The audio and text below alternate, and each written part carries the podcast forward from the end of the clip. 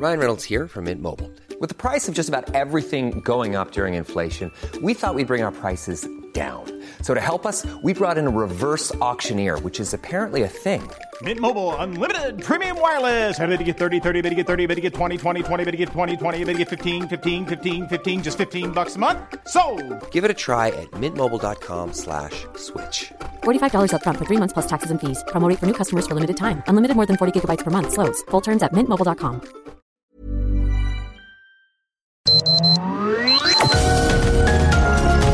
Heraldo Media Group presenta Sergio Sarmiento y Lupita Juárez. Información veraz y oportuna con un toque personal y humano.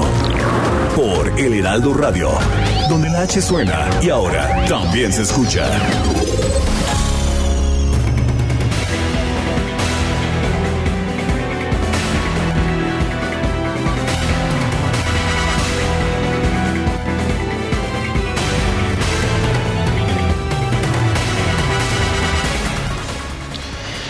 Una vez más y de manera persistente sube la inflación en nuestro país, se mantiene a niveles muy por arriba de la banda de 3 a 4% que el Banco de México ha señalado como objetivo. Esta mañana el INEGI informó que los precios al consumidor tuvieron una elevación de 0.59% en el mes de julio frente al mes inmediato anterior, esto en la segunda quincena.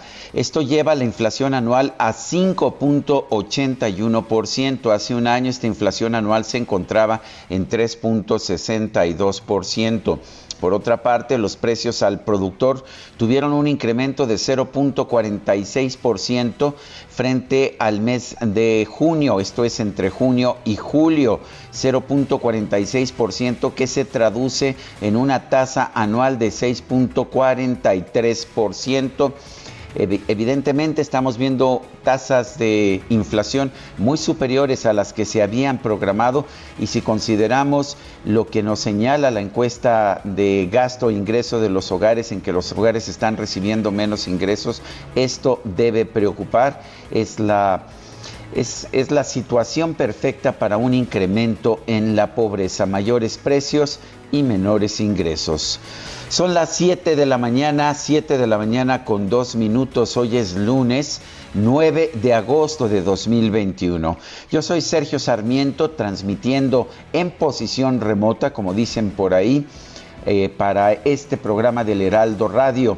Me encuentro en la alcaldía Cuauhtémoc, mientras que Guadalupe Juárez está transmitiendo en las instalaciones del Heraldo Radio en la alcaldía Benito Juárez. Lo seguimos haciendo porque la situación de esta pandemia sigue estando muy complicada y estamos manteniendo esta distancia, pues por lo menos para reducir los riesgos de nuestra presencia allá en cabina. Igual el equipo, la mitad trabaja una semana de forma presencial, la otra mitad de forma remota y se intercambian a la semana siguiente. Así lo estamos haciendo para cuidarnos todos en nuestra salud. Guadalupe Juárez, allá en la cabina de radio del Heraldo, del Heraldo Radio. ¿Qué nos tienes esta mañana? Hola, ¿qué tal? Sergio Sarmiento, amigos, qué gusto saludarlos, especialmente esta mañana en la que muchos ya regresan a las clases. Mi querido Sergio, ya mandando mensajitos a todos los sobrinos, ya sabes que empiezan una nueva etapa en su vida, unos van a la prepa, otros a la universidad, en fin, qué emoción.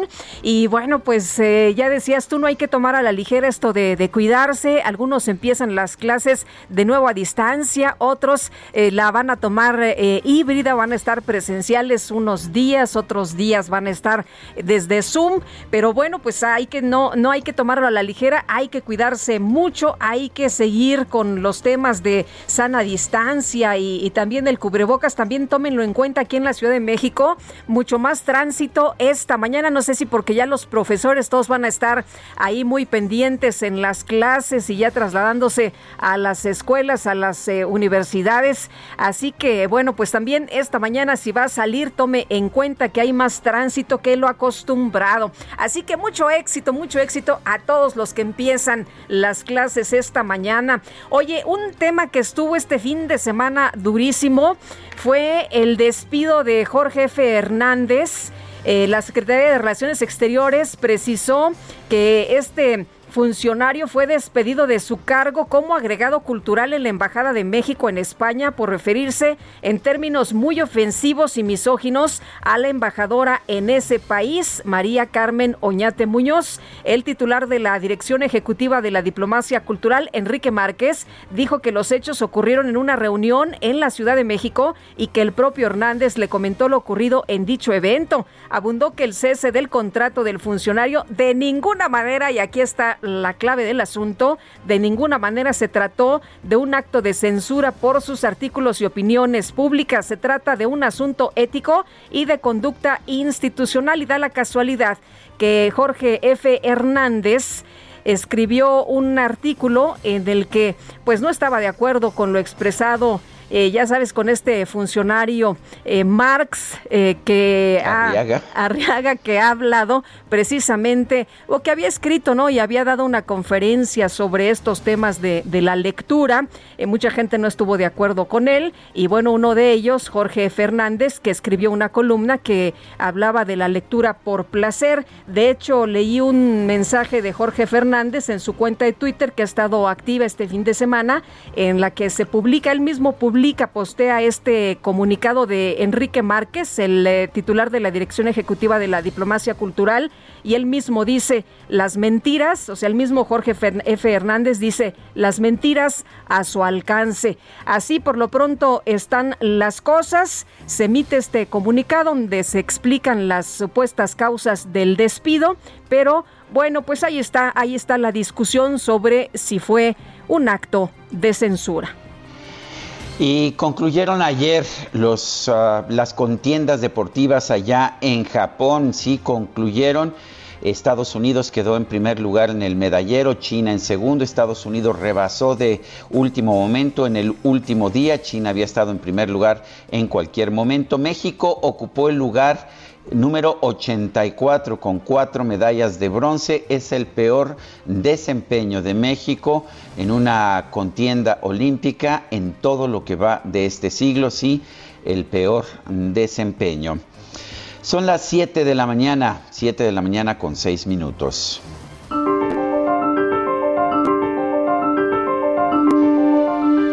Y la frase del día, si no importa quién gana o pierde, entonces ¿para qué tienen el marcador? Vince Lombardi.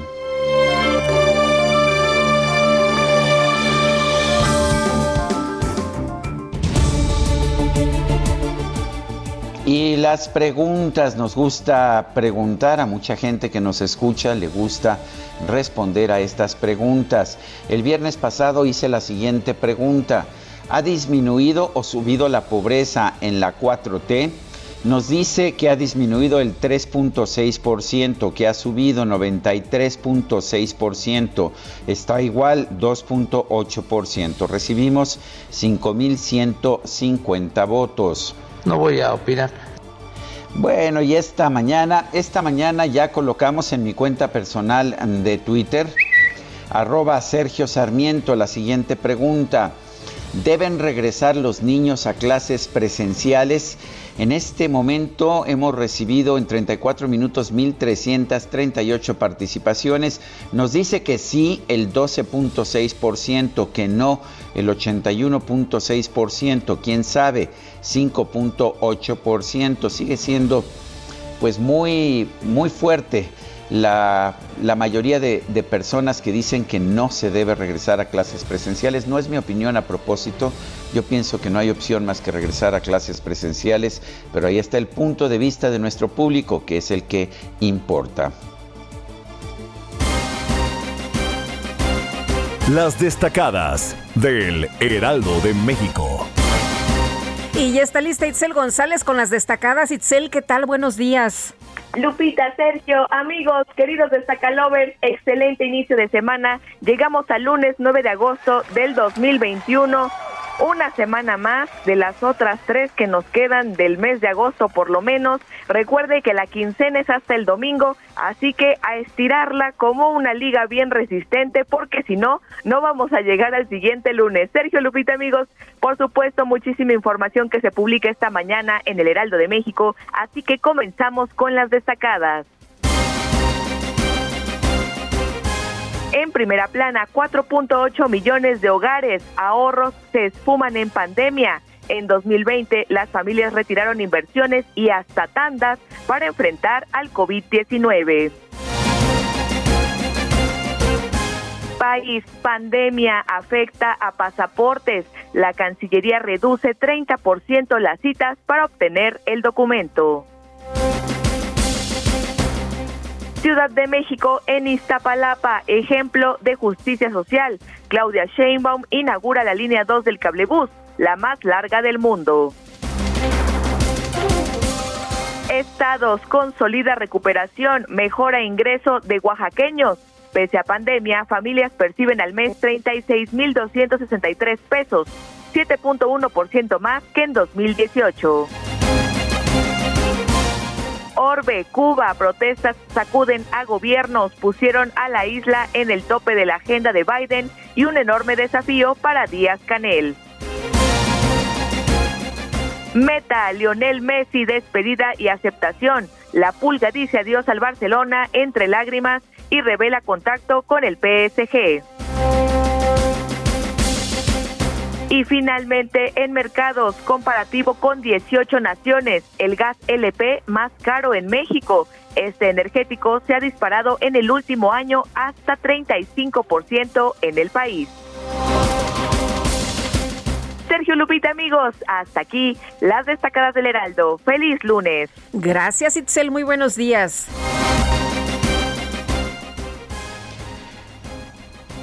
Son las 7 de la mañana con 11 minutos. Vamos a un resumen de la información más importante de este lunes 9 de agosto de 2021. La Secretaría de Salud Federal presentó la actualización del semáforo de riesgo epidemiológico por COVID-19 para las próximas dos semanas. Los estados de Colima, Guerrero, Jalisco, Nuevo León, Nayarit y Ciudad de México pasaron al rojo. En total, el semáforo de riesgo epidemiológico coloca siete entidades en riesgo máximo, 15 estados en semáforo naranja, 9 en amarillo y solo Chiapas se mantiene en verde. La jefa de gobierno de la Ciudad de México, Claudia Sheinbaum, anunció que la capital del país se va a mantener en semáforo naranja, no en color rojo, como lo definió la Secretaría de Salud Federal. Este está el tema de que si semáforo rojo, semáforo naranja, pero ya no estamos en la condición de estar cerrando actividades, sino más bien de cuidarnos, de aprender a cuidar nuestra salud y entre todos protegernos. Esta es una ciudad por encima de todo solidaria cuando hay un sismo, todos nos damos la mano y estamos pendientes de todos los demás. Cuando hay COVID, pues entre todos estuvimos pendientes, aunque estuviéramos en nuestras casas, con nuestras familias, protegiéndonos entre todos. Y ahora lo que queremos es que esto también se convierta en la salud como parte de algo solidario, comunitario entre todas y todos. Bueno, póngale el color que quiera, pero cuídese. La Coparmex Ciudad de México expresó su respaldo a la decisión del gobierno capitalino de mantenerse en semáforo naranja, ya que retroceder al color rojo implicaría el riesgo de cerrar miles de negocios. El gobernador de Guerrero, Héctor Astudillo, informó que a partir de este lunes se van a aplicar 25 nuevas medidas sanitarias para enfrentar la tercera ola de la pandemia, incluyendo el cierre de bares, cantinas y antros. Destaca eh, que va a continuar abierta la playa, pero con restricciones, con restricciones, que en la mayoría de los centros turísticos así estará con el semáforo rojo. Queremos decir que tendrá disminuciones en los aforos en hoteles, en restaurantes, restricciones en el consumo o venta de bebidas alcohólicas, esto es muy importante. Y la vigencia es del primer minuto de mañana, del 9 de agosto al 22 de agosto. Bueno, y por cierto, un saludo a todos nuestros amigos por allá en Guerrero que tuvieron un susto esta madrugada, ¿no? Con el temblor que los agarró por ahí a las 4 de la mañana, 4.7 la magnitud de este sismo. En su cuenta de Twitter no se ha dado más información, pero hace tres horas, decía Héctor Astudillo, o escribía, iniciamos protocolos de protección civil y comunicación con ayuntamientos por sismo percibido en Guerrero. Y por otra parte, ante el incremento de contagios de COVID-19, siete ayuntamientos de la costa de Oaxaca decidieron cerrar sus playas y bahías del 9 al 31 de agosto, así como suspender algunos servicios turísticos y hospedajes. La sección 22 de la Coordinadora Nacional de Trabajadores de la Educación en Oaxaca rechazó regresar a clases presenciales el próximo 30 de agosto por falta de condiciones en la infraestructura de las escuelas. Pues a ver, a ver qué les dice el presidente, ¿no? Porque el presidente ha insistido en que no importa, pase lo que pase, él quiere que se regrese a clases presenciales justamente el 30 de agosto. Integrantes del colectivo Abre mi Escuela realizaron una marcha en Monterrey, Nuevo León, para exigir el regreso a las clases presenciales en aquella entidad. La Universidad Nacional Autónoma de México, la UNAM, informó que este lunes va a comenzar su ciclo escolar 2021-2022, pero sus instalaciones del Valle de México van a permanecer con una modalidad de Educación a Distancia. Y la Secretaría de Salud Federal informó que este domingo en todo el país se registraron 7.573 casos nuevos de COVID y 172 muertos, con lo que se llega a 244.420 personas, pues que han perdido la vida. Este fin de semana el expresidente Vicente Fox y su esposa Marta Sagún fueron hospitalizados por rutina luego de haber sido diagnosticados con COVID-19. Las autoridades sanitarias del Estado de México informaron que a partir del próximo 11 de agosto va a comenzar la aplicación de la vacuna contra COVID-19 a jóvenes de 18 a 29 años en los municipios de Naucalpan y de Tlanepantla.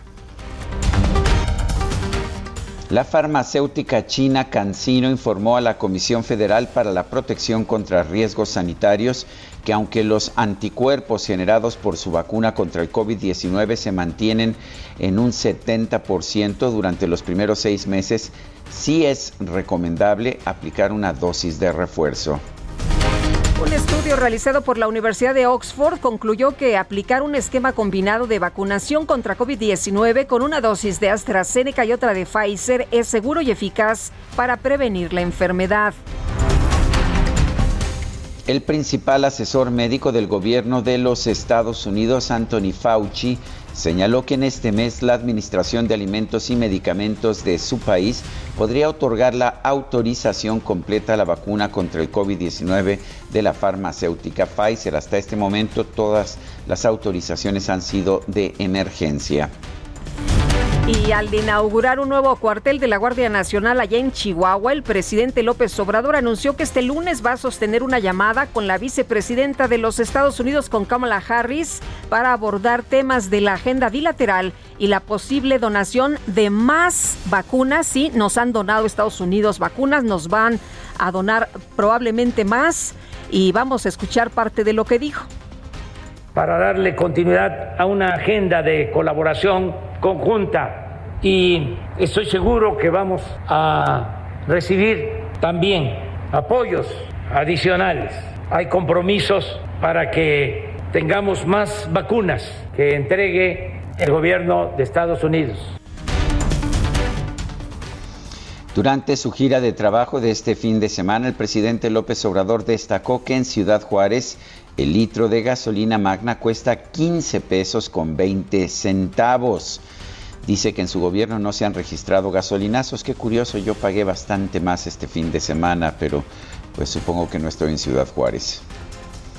Ahora que estamos en el gobierno, me da mucho gusto poder decir que hemos cumplido con el compromiso de no aumentar el precio de las gasolinas, del diésel, de la luz. Ya no hay gasolinazos.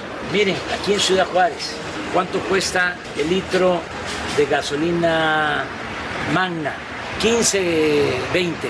En Ciudad Juárez y en toda la frontera la gasolina es más barata porque desde que inicié el gobierno hice el compromiso de reducir los precios de los combustibles en la frontera.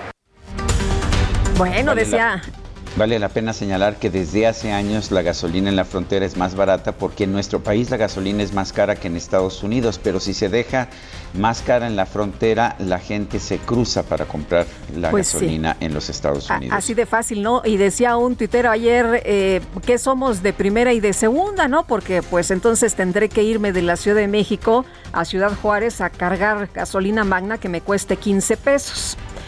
Oye, y este viernes el escritor Jorge F. Hernández fue cesado de su cargo como ministro para Asuntos Culturales de la Embajada de México en España luego de que pues criticó al director de materiales educativos de la CEP, Marx Arriaga, por afirmar que leer por placer es un acto de consumismo capitalista. Cabe señalar que hubo un comunicado en el que se dio a conocer que no era por temas de censura, sino por situaciones graves de conducta de eh, Jorge F. Hernández. Efectivamente es lo que dijo el director de Diplomacia Cultural de la Cancillería, Enrique Márquez, quien sin embargo se equivocó en el nombre de, pues, de la embajadora María Carmen eh, Oñate. Este viernes el ministro presidente de la Suprema Corte de Justicia, Arturo Saldívar, anunció su decisión de no aceptar la ampliación de su mandato.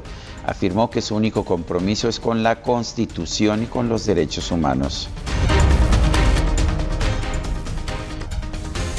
De tal suerte que quiero informar que concluiré mi mandato como presidente de la Suprema Corte de Justicia de la Nación el 31 de diciembre de 2022, cuando termina el periodo para el cual fui electo por mis compañeros y compañeras ministros. El coordinador de Morena en el Senado, Ricardo Monreal, señaló que la Suprema Corte de Justicia debe admitir la controversia constitucional presentada por el magistrado José Luis Vargas ante su posible destitución como presidente del Tribunal Electoral, ya que esta situación se podría repetir en el Pleno de la Suprema Corte. El coordinador de Morena en la Cámara de Diputados, Ignacio Mier, aseguró que su bancada va a impulsar una reforma para renovar a organismos autónomos como el Tribunal Electoral del Poder Judicial de la Federación y el Instituto Nacional Electoral. Ay, nanita. Oye, pues esperemos, esperemos que, que no se cometan barbaridades, ¿no? En esta reforma electoral ya sabemos que no les gustan algunos de los consejeros a los eh, integrantes, a los miembros de Morena.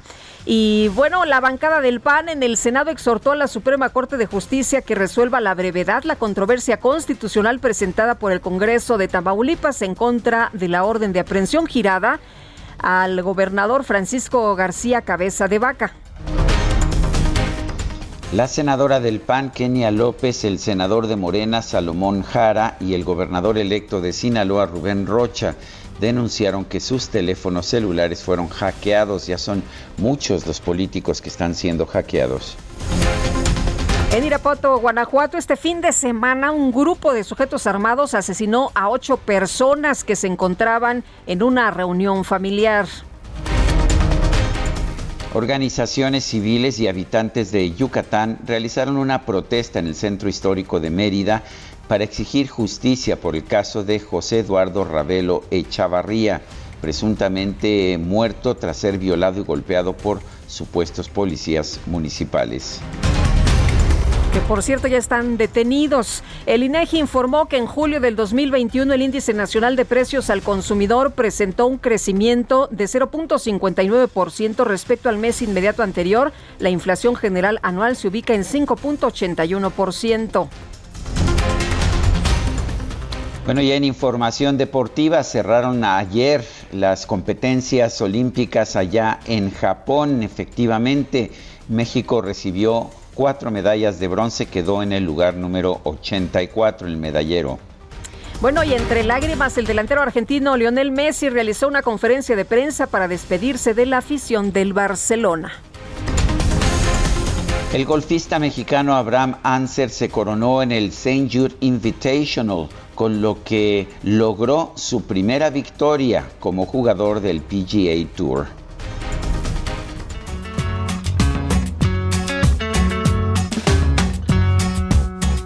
camisa negra. Hoy mi amor está de luto. Hoy tengo en el alma una pena y es por culpa de tu embrujo.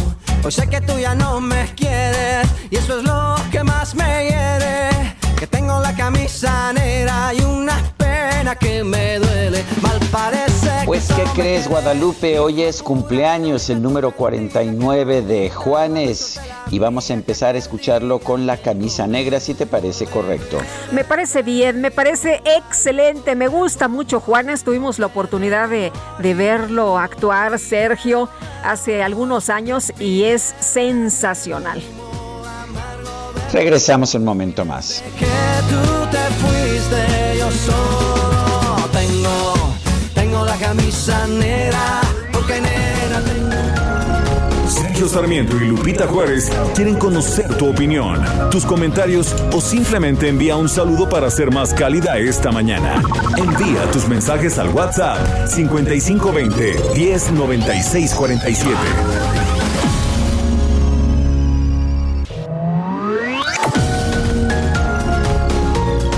Continuamos con Sergio Sarmiento y Lupita Juárez por El Heraldo Radio.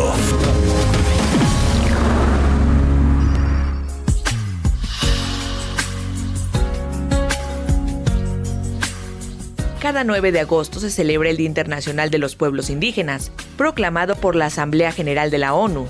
En esta fecha se conmemora la primera reunión que celebró el grupo de trabajo sobre las múltiples poblaciones de pueblos originarios de la Subcomisión de Prevención de Discriminaciones y Protección a las Minorías en 1982. Los pueblos indígenas conforman más de 5.000 grupos distintos en unos 90 países. Están constituidos por 370 millones de personas aproximadamente, es decir, más del 5% de la población mundial, y sin embargo se encuentran entre las poblaciones más desfavorecidas y vulnerables representando el 15% de los más pobres. Son tan importantes porque practican culturas y formas únicas y valiosas de relacionarse con su entorno y retienen rasgos sociales, culturales y políticos que son muy diferentes a la sociedad globalizada. A lo largo de la historia, sus derechos han sido siempre violados. En la actualidad, se encuentran sin duda entre las poblaciones más vulnerables y perjudicadas del mundo.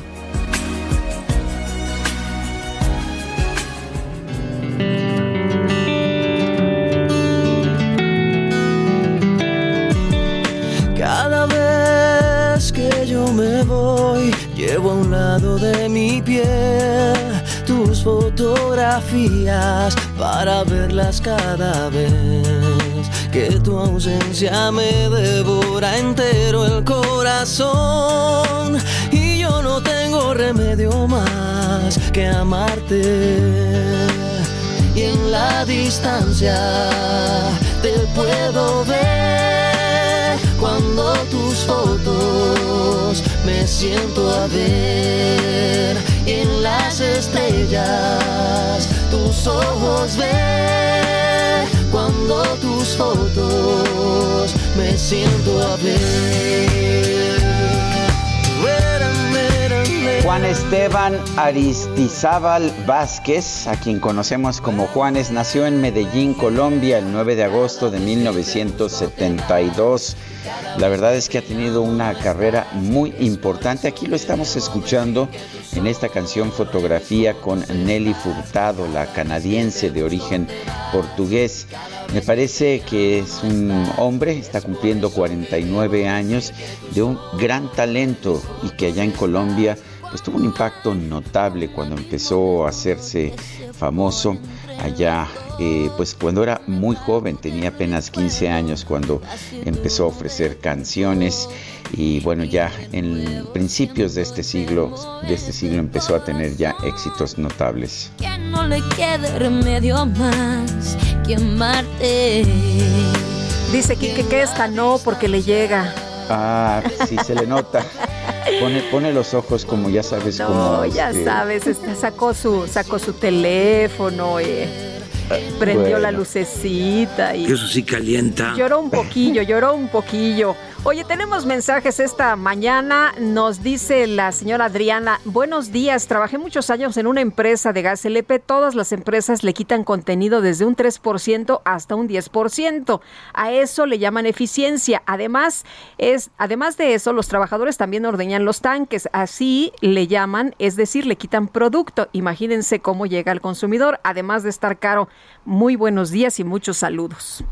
Dice otra persona, saludos cordiales desde Tlaxcala de parte de Roberto Vázquez y mi mamá Teresa Vázquez Pérez. Que la semana sea llena de productividad y éxitos para Lupita, Sergio y todo el equipo. Bendiciones para todos, cuídense, cuiden y protéjanse y protejan. Pues sí, tiene toda la razón. Eh, buen día y buena semana para toda la familia del Heraldo Radio. Abrazo, Salvador Luna. Pues un abrazo de regreso, Salvador. Dice Javier Cruz, el fracaso de la delegación mexicana en los Juegos Olímpicos es un fiel reflejo del fracaso del gobierno de López Obrador.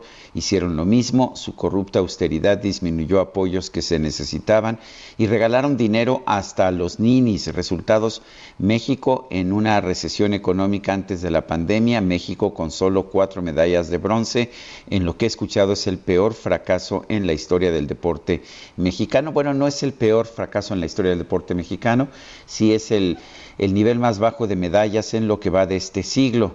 En, el, en los Juegos Olímpicos de 1996 tuvimos una situación uh, peor. De hecho, tuvimos, uh, si no mal recuerdo, allá en Atlanta una sola medalla de bronce, pero fue el peor desempeño pues, en mucho tiempo. Este es el peor desempeño en lo que va de este siglo.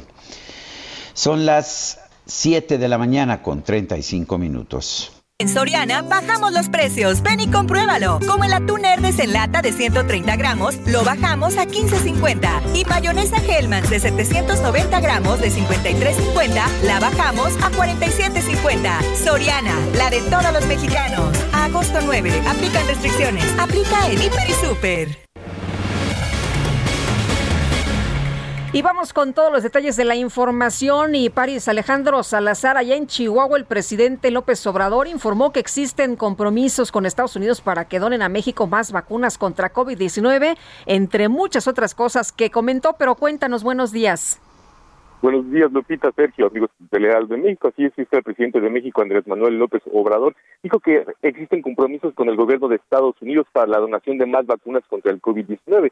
Esto lo dijo durante la inauguración de las instalaciones de la Guardia Nacional en Ciudad Juárez, Chihuahua. Y es que dijo que este lunes 9 de agosto se tendrá una llamada telefónica con la vicepresidenta de los Estados Unidos, Kamala Harris, para atender la agenda bilateral. Y uno de los temas a tratar es el tema de la entrega de las vacunas. Esa llamada se realizará este lunes por la tarde. López Obrador aseguró que se tiene una buena relación con el gobierno de Estados Unidos, con el presidente John Biden, así como sucedió con la relación cuando era presidente Donald Trump, que es una relación de respeto a la soberanía y de cooperación para el desarrollo. Y es que confío en que México va a recibir apoyos adicionales, ya que existe este compromiso de entregar más vacunas de parte del gobierno de Estados Unidos. Y hay que recordar que hace unos meses el gobierno de Estados Unidos envió a México 1.3 millones de vacunas de Johnson Johnson contra el COVID-19, vacunas que son de una sola dosis y que se aplicaron en los municipios de Baja California y Sonora. Y López Obrador dijo que al igual que México recibe apoyo de Estados Unidos para la atención de la pandemia, México donará vacunas de tipo médico a países de América Latina. Recordó que México ya ha enviado vacunas a Paraguay, Bolivia, Belice, Honduras, El Salvador y República Dominicana. Dijo que se seguirá apoyando a los pueblos pobres de América Latina. Sergio Lupita, esa es la información. Muchas gracias, Paris. Buenos días. Igualmente, buenos días. Y ante las protestas de trabajadores del gobierno del estado de Colima que exigen el pago de sus salarios, el presidente Andrés Manuel López Obrador, que visitó el estado, anunció que se va a buscar un mecanismo para enviar recursos a la entidad. Marta de la Torre nos tiene el reporte. Adelante, Marta. Hola, ¿qué tal? Buenos días, Sergio. Buenos días, Lupita. Efectivamente, como bien lo mencionas, este fin de semana el presidente Andrés Manuel López Obrador estuvo de visita en Colima para tratar este tema que durante toda la semana ha sido denunciado por los trabajadores de gobierno del Estado sobre que no les fue pagada la segunda quincena de julio, la quincena pasada, debido precisamente a que el gobernador José Ignacio Peralta Sánchez anunció que se quedó sin recursos porque se vio obligado a pagar eh, alrededor de mil millones de pesos de créditos quirografarios, de créditos a corto plazo y por esta razón pues prácticamente dejó en quiebra técnica al eh, gobierno. El presidente eh, anunció que estaría apoyando a este, eh, a este problema a los trabajadores.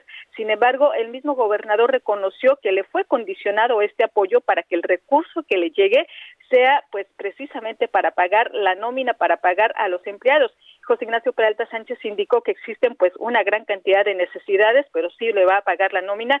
Y es que el secretario de los trabajadores Martín Flores le denunció cuando se acercó al presidente Andrés Manuel López Obrador a su camioneta cuando éste iba llegando al evento, le denunció que el mismo Peralta Sánchez pues ya ha solicitado alrededor de 800 millones de pesos de adelanto de participaciones, pero todo todo se ha ido para el pago de créditos y por esta razón es que pidieron que los apoyara y pidieron que si se este recurso, pues bueno, pues sea para pagar a los alrededor de ocho mil trabajadores afectados, que bueno, ellos estiman que son más de doce mil familias las que estarían siendo afectadas por el impago de la quincena. Así las cosas aquí en Colima, Sergio Lupita.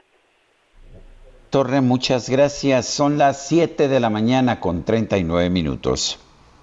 En Soriana, el ahorro es para todos con la oferta de cada día. Hoy lunes 9, dale lo mejor a tu familia, aprovechando que la milanesa de res de 168.90 te la llevas a solo 139.90 el kilo. Soriana, la de todos los mexicanos. Agosto 9, hasta agotar existencias. Hasta 3 kilos por cliente. Aplica restricciones. Aplica en Hiper y Super. Bueno, y resulta que en México se han acumulado 244.420 muertes confirmadas por COVID-19, de acuerdo con información de la Secretaría de Salud. Y Gerardo Suárez, nos tienes más detalles, te escuchamos. Muy buenos días, Sergio y Lupita. En México se acumularon 244.420 muertes confirmadas por COVID-19, es decir, 172 más que el día sábado. La Secretaría de Salud informó que la cifra de casos positivos acumulados llegó a 2.971.817. Esto quiere decir 7.573 casos más que el día anterior. Al iniciar la presentación de datos de la semana 30, semana que transcurrió del, 20, del 26 de julio al 1 de agosto, se reportó una reducción de 1% en los contagios de coronavirus en comparación con la semana previa. Esta proporción seguramente se va a modificar durante el resto de la semana y es posible que cierre al alza, pero por primera vez desde la semana 22 se observa un decremento en lo que va de la tercera ola de la epidemia. Y en otro tema, pese a la experiencia con las olas previas de COVID-19, los pacientes graves de esta enfermedad acuden tarde al hospital, entre 7 y 10 días después del inicio de la enfermedad, lo cual pone su vida en mayor riesgo. Así lo advirtió el director general del Instituto Nacional de Enfermedades Respiratorias, el INER, Jorge Salas Hernández. El, doctor Salas indicó que para acudir a tiempo al hospital, eh, recomendó a los enfermos de COVID medir su temperatura y oxigenación de forma constante para detectar las señales de alarma. Estas señales son si hay fiebre y va en aumento o es persistente, algo está mal y hay que buscar otro nivel de atención. Otra señal de alerta es que el oxímetro marque por debajo de 90%, es decir, si marca entre números como 88, 86, 85%, hay que también buscar a un especialista o un hospital y los médicos de urgencias en ese caso evaluarán si amerita hospitalizarse o si la persona puede ajustar su tratamiento y seguir en casa. El doctor eh, Jorge Salas, director del INER, señaló que no es momento de tener actividades sociales, pues la, la tercera ola de COVID sigue en ascenso y pues esto es muy peligroso y pueden surgir nuevos casos. Para quienes salen por necesidad o porque decidieron convivir y tienen síntomas, aunque parezca una gripe, lo primero que deben hacer es realizarse una prueba diagnóstica y también buscar a un médico eh, para recibir atención y por supuesto no autorrecetarse ningún medicamento. Sergio Lupita, la información que les tengo. Pues tomamos nota, no autorrecetarse, acudir de inmediato con el médico. Gracias, Gerardo. Hasta luego, buenos días. Buenos días. La jefa de gobierno de la Ciudad de México, Claudia Sheinbaum, hizo un llamado a actualizar el esquema del semáforo epidemiológico en la capital. Carlos Navarro nos tiene el reporte. Adelante, Carlos. Buenos días, Sergio Lupita. Les saludo con gusto a ustedes y al auditorio y comentarles que en medio de la controversia por la definición del semáforo epidemiológico en la Ciudad de México, la jefa de gobierno Claudia Sheinbaum hizo un llamado a actualizar este esquema. La mandataria capitalina señaló que la vacunación contra COVID es uno de los elementos que mayor peso debe de tener en esta evaluación. Escuchemos. Hubo una actualización, a mí me parece que tiene que haber una actualización mayor en donde pese mucho la cantidad de personas vacunadas que hay en, en, un estado. ¿En este momento tiene sentido el semáforo como está, doctora? Pues eh, es útil el semáforo, pero creo que estamos en una condición, como lo he dicho, muy diferente al año pasado. Es decir, eh, no podemos ya ahorita en este momento cerrar restaurantes, cerrar actividades productivas. Más bien lo que tenemos que hacer es que empresarios cuiden eh, que se mantengan las medidas que ya conocemos y que la ciudadanía nos cuidemos. El viernes pasado, la Secretaría de Salud Federal y el Gobierno de la Ciudad de México no coincidieron en sus evaluaciones para definir el color del semáforo epidemiológico. Mientras la instancia local posiciona a la entidad en el naranja, el Gobierno de México la pone en el rojo. Ante este panorama, Claudia Sheinbaum dijo que no va a entrar en debate con el subsecretario Hugo López Gatel y recalcó que las cifras de la Ciudad de México son actualizadas, mientras que las de la de Salud Federal tienen un desfase de hasta 10 días. Escuchemos.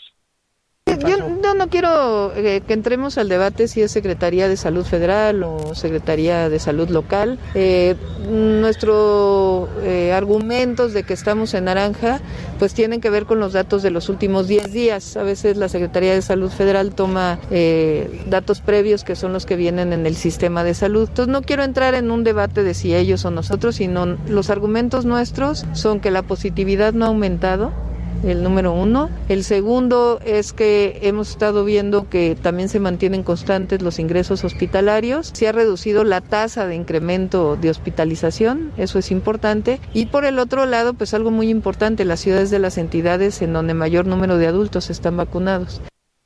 En la Ciudad de México a la fecha se ha logrado aplicar el 86% de la primera dosis en la población de poco más de 7 millones de adultos mayores. Sergio Lupita, la información que les tengo.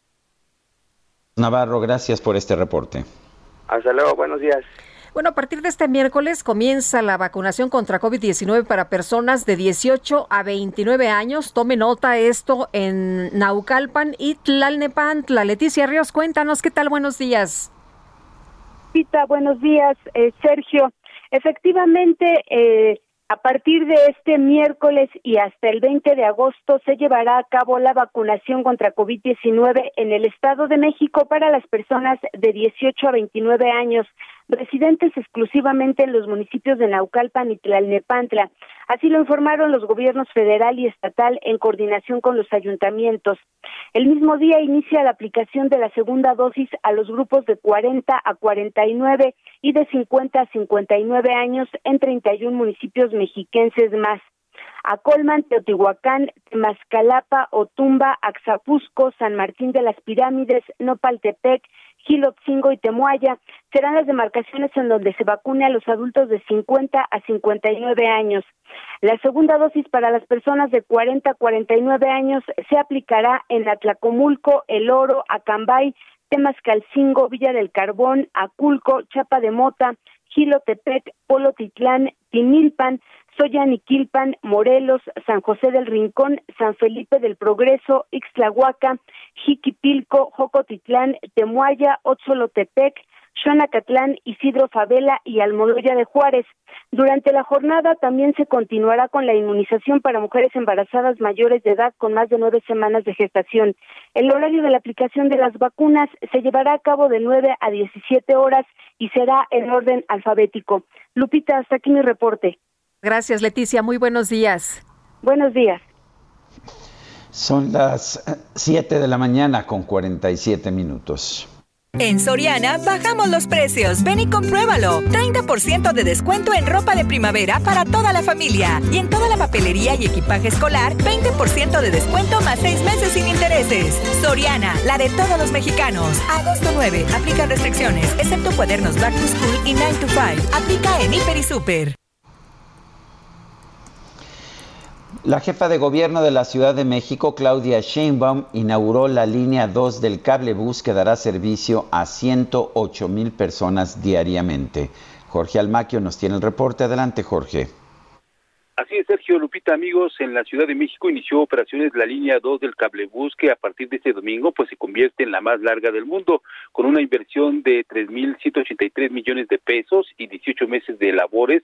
Transportará a 108 mil personas diariamente en 305 cabinas, 7 estaciones y un recorrido de 10.6 kilómetros desde Santa Marta a Catitla a Constitución de 1917.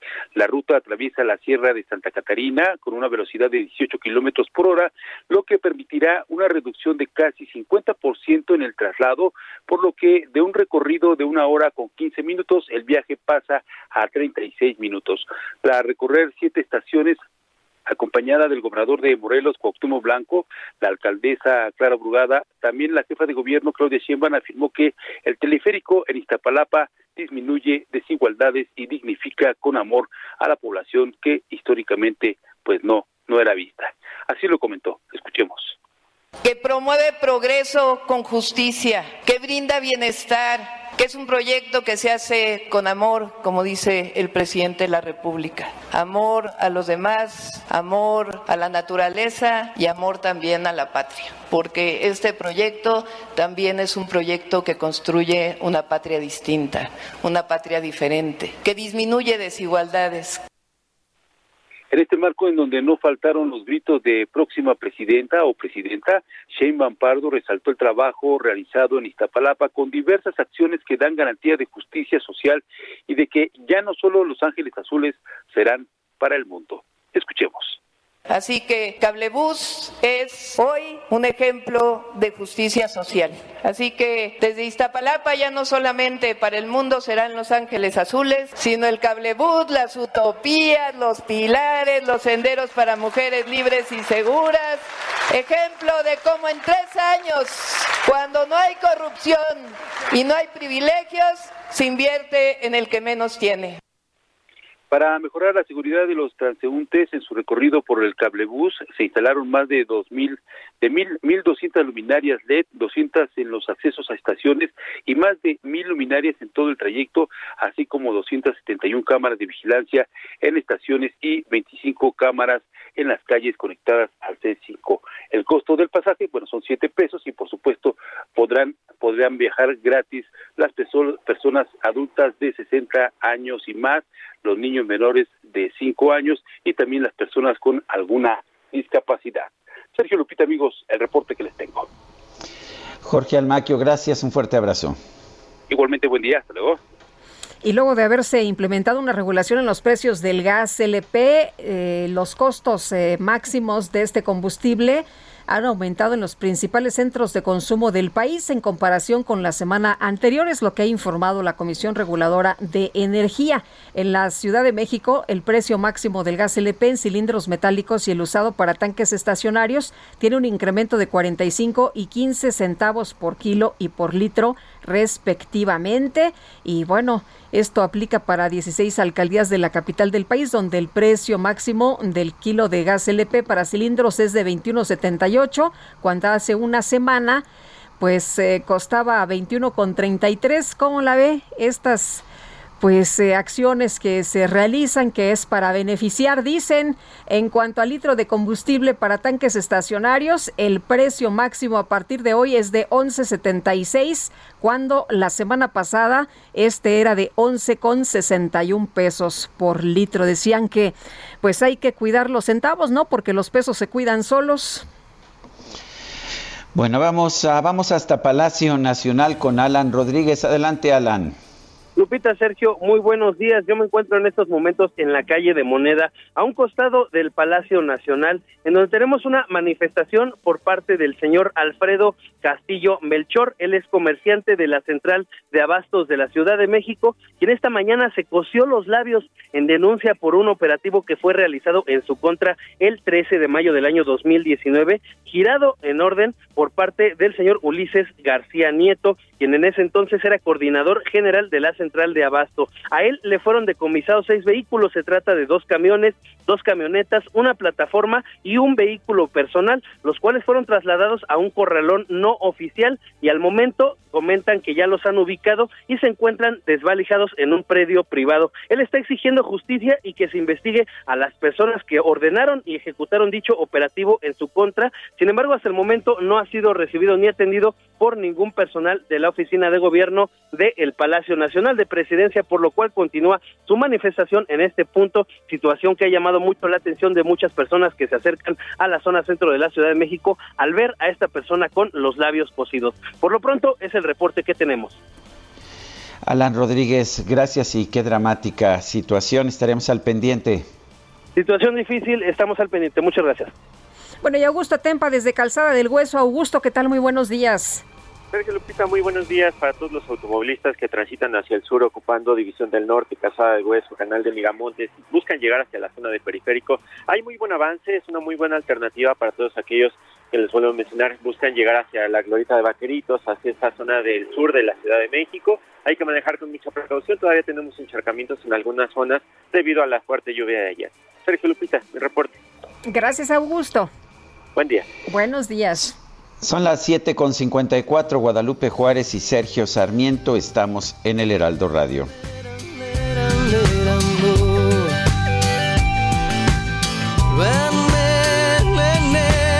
Cada vez que te busco te vas y cada vez que te llamo no estás. Es por eso que debo decir que...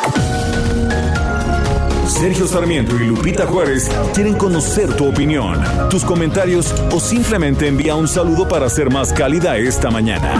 Envía tus mensajes al WhatsApp 5520 109647.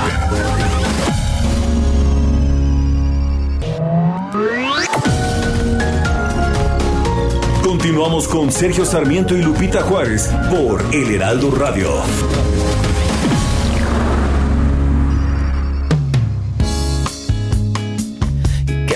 Vez que me levanto y veo que a mi lado estás, me siento renovado y me siento aniquilado, aniquilado si no estás.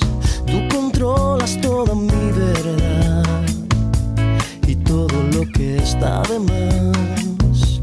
Tus ojos me llevan sol y tu boca me habla del amor y el corazón. Tu piel tiene el color de un rojo atardecer y es por ti. Y es por ti, es lo que nos canta Juanes en su cumpleaños número 49. que brillan mis ojos. Ya se armó, ya se armó aquí en la cabina, mi querido Sergio. ¿Ah, no sí? sabes cómo estamos disfrutando de Juanes esta mañana. Es por ti que calma mi dolor. Pues un chavo muy, muy buena gente, muy amable, buena vibra, extraordinario eh, guitarrista, buen cantante, Sergio. Hemos tenido la oportunidad de platicar con él, de entrevistarlo. Y es una persona verdaderamente sensacional. Coincido, coincido plenamente contigo. Tenemos mensajes de nuestro público. Dice Artemio López, chicos dinámicos de las noticias verdaderas, ustedes jamás exageran. Un abrazo y bendiciones infinitas para todo el equipo que hace posible su participación en la radio. Pues hay quien tiene otros datos, pero la verdad es que nosotros hacemos nuestro trabajo de manera pues objetiva y siempre, siempre Sergio con la información, los datos duros.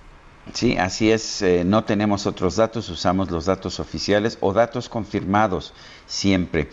Dice otra persona respecto al regreso a las escuelas, yo sí quiero que los chicos regresen a las aulas, pero si las escuelas estuvieran en un buen estado, si no invierten en medicamentos, menos en escuelas, de verdad que vamos de mal en peor. Buen inicio de semana, saludos desde Ixtapaluca, soy Elizabeth y no dejemos el cubrebocas. Son las 8 de la mañana con dos minutos. Vuela a Puerto Vallarta con Viva. el pronóstico del tiempo. Sergio Sarmiento y Lupita Juárez.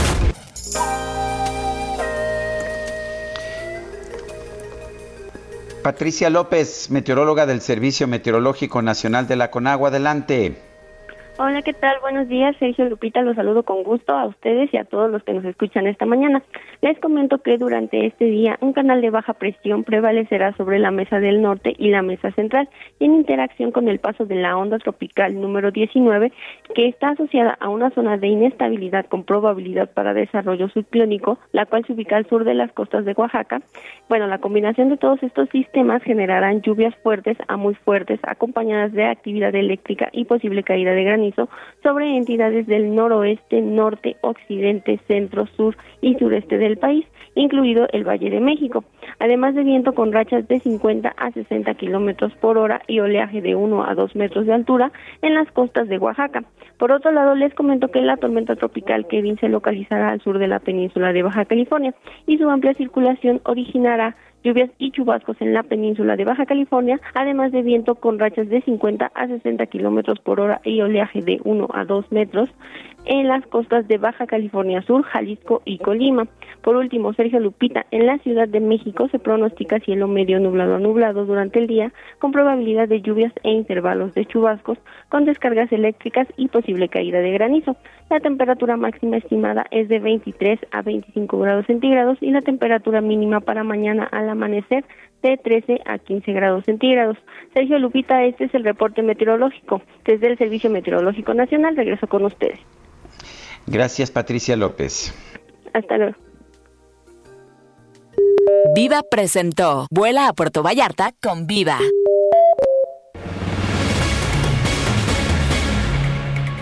En otros temas, los anticuerpos generados por la vacuna contra COVID-19 de una sola dosis de cancino se mantienen en un 70% después de los primeros seis meses, pero, y aquí está lo interesante de esto, es recomendable aplicar una inyección de refuerzo, así lo ha dado a conocer la farmacéutica china. Ayer fue una gran noticia en redes sociales, muchos médicos hablando de este tema y la información que se desprende de un estudio de la empresa ya fue notificada a la COFEPRI es Autoridad Regulatoria de México, y si se aplica una dosis de refuerzo a los seis meses de la primera, los anticuerpos, escuche usted, se multiplican por ocho. Hay que recordar que la vacuna de Cancino, Sergio, se aplicó a todos los maestros del país. Esa fue la que se utilizó para ellos. Y bueno, pues estaría interesante que pudiera traerse más vacuna y que se pudiera aplicar, que se pudiera dar este refuerzo, una segunda dosis.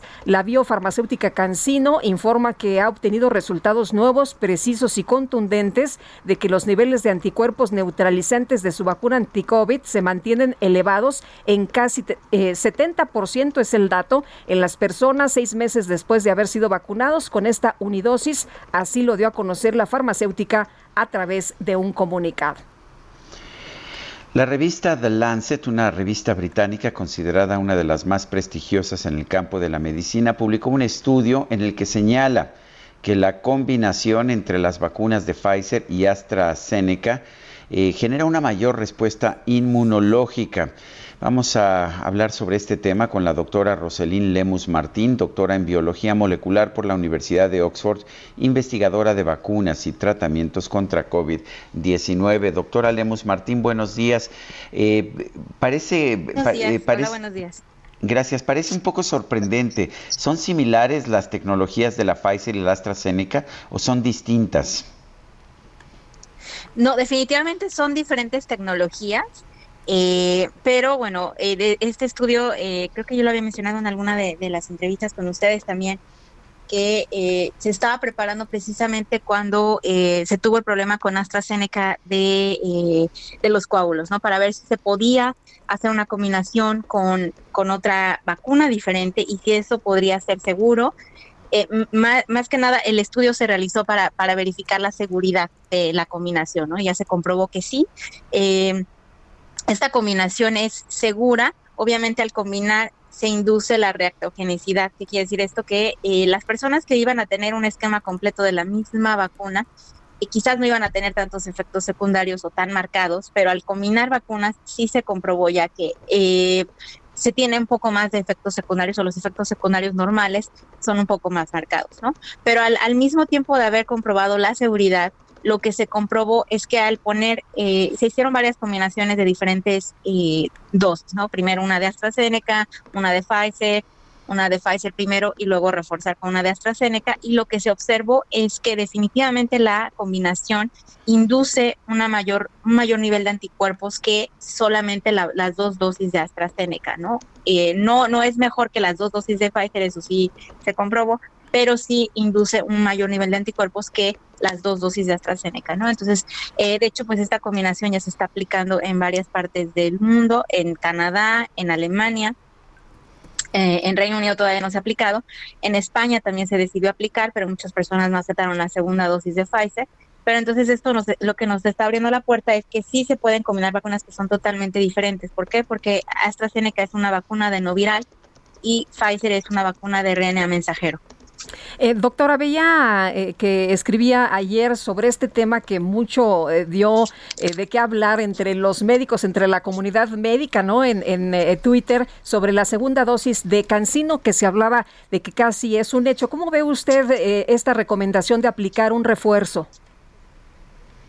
Sí, de hecho, bueno, eh, eh, este comunicado de Cancino creo que al final del día creo que deja más dudas que certeza. ¿Por qué? recordemos que la vacuna de Cancino no ha publicado y no ha dado a conocer como tal sus resultados de, fase 3. Y la fase 3, una parte de la fase 3 se realizó en México. Se empezaron a reclutar los, los voluntarios desde el año pasado y ya casi es un año y no se han dado a conocer los resultados.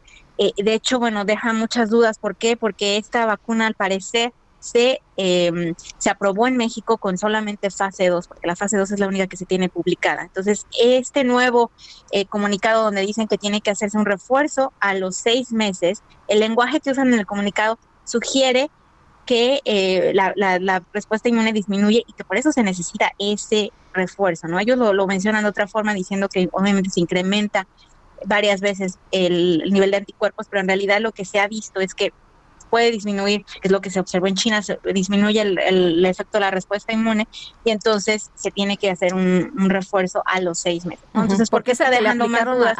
A, los a los maestros, ¿no? Nos, Así es, totalmente. Esa es la vacuna que le aplicaron a los maestros y que muchas personas que se les aplicó en México tienen muchas dudas al respecto de la vacuna. De hecho, ya muchos ya se revacunaron con otras dosis de otras vacunas, eh, incluso casi después, porque eh, pues no ha sido transparente. Escancino desafortunadamente no ha sido transparente en, en su proceso, tampoco Cofepris, eh, y tampoco, bueno, es que sea que Cofepris tenga que dar a conocer los resultados que sean confidenciales, ¿no? Pero por lo que vemos varios científicos, eh, lo que se lo que se ve es que solamente se aprobó con una fase 2, lo cual por protocolo es incorrecto. No es ético aprobar una vacuna con fase 2, que es lo que pasó con Sputnik en Rusia hace tiempo, ¿no? Que se, se, se había aprobado solamente en Rusia con fase 2.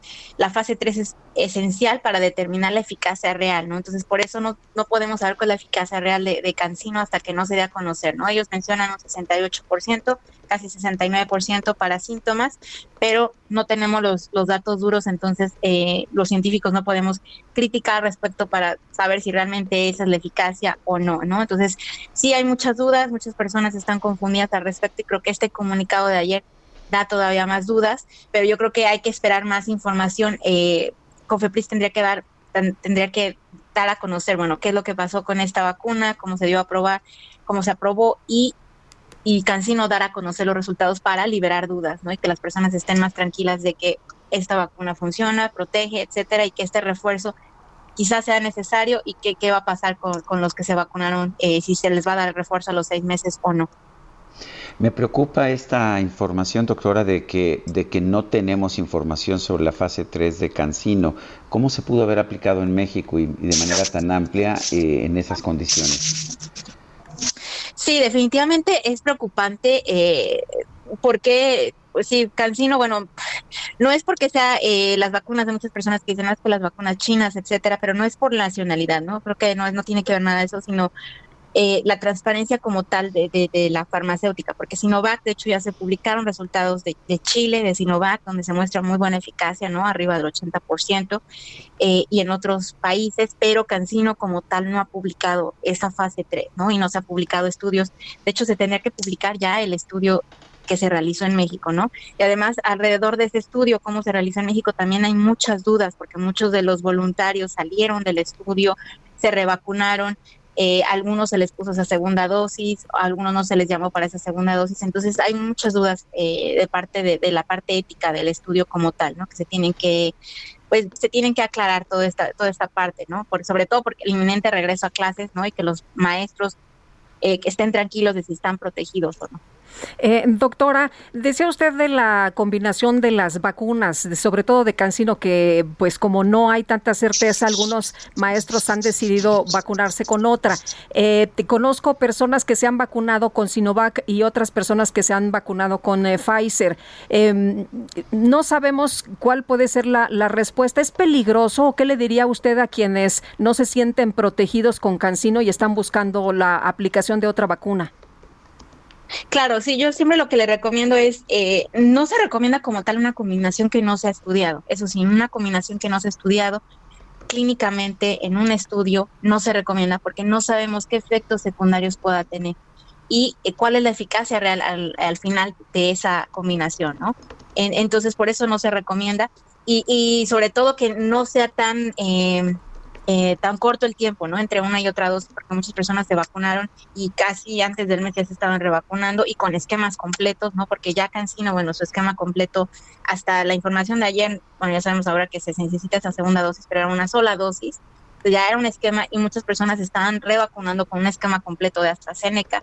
Entonces, realmente no sabemos cómo... Eh, qué efectos pueda tener, qué efectos secundarios podría tener y al final esa eficacia, ¿no? De, de, combinar vacunas no es, no es tan fácil y eh, de hecho, bueno, yo diría que la única combinación hasta ahorita que se podría hacer, que ya, ya se comprobó en laboratorio y que está estudiada clínicamente en varios países es AstraZeneca con Pfizer o AstraZeneca con Moderna.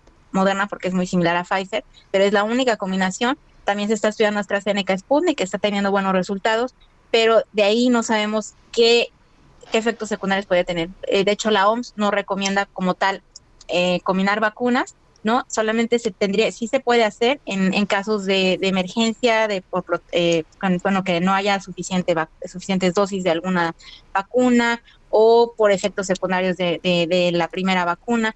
En este caso, bueno, con Cancino, yo lo que les digo es que esperen a tener la información, una vez que sepamos la información, bueno, ya sabemos que a los seis meses podría estar disminuyendo la respuesta inmune, entonces después de seis meses quizá las personas podrían o tener esa segunda dosis de cancino o revacunarse, ponerse algún refuerzo de alguna otra vacuna o revacunarse, ¿no? Porque ya, eh, pero una vez que tengamos los resultados ya eh, publicados, ¿no? Que, que veamos que realmente está disminuyendo esa respuesta inmune y qué podría pasar. Pero por el momento yo no recomendaría estar combinando vacunas indiscriminadamente porque no sabemos qué efectos secundarios podría tener a largo plazo. Bueno, pues yo quiero agradecerle, doctora Roselyn Lemus Martín, doctora en biología molecular por la Universidad de Oxford, investigadora de vacunas con, eh, contra COVID. Eh, gracias por conversar con nosotros. Gracias, gracias Sergio y gracias Lupita. Buenos días. Un abrazo, muchas gracias doctora, buenos días. Bueno, el gobierno de la Ciudad de México afirmó que la capital se mantendrá en semáforo naranja del 9 al 22 de agosto. ¿Cuáles son los criterios que utiliza la Ciudad de México para decir pues aunque me indique salud semáforo rojo, yo decido semáforo naranja. ¿Y qué implica el semáforo naranja? Eduardo Clark García, director general de Gobierno Digital de la Agencia Digital de Innovación Pública de la Ciudad de México, gracias por platicar con nosotros una vez más. Buenos días. Hola, un gusto acompañarlos. Gracias por el espacio.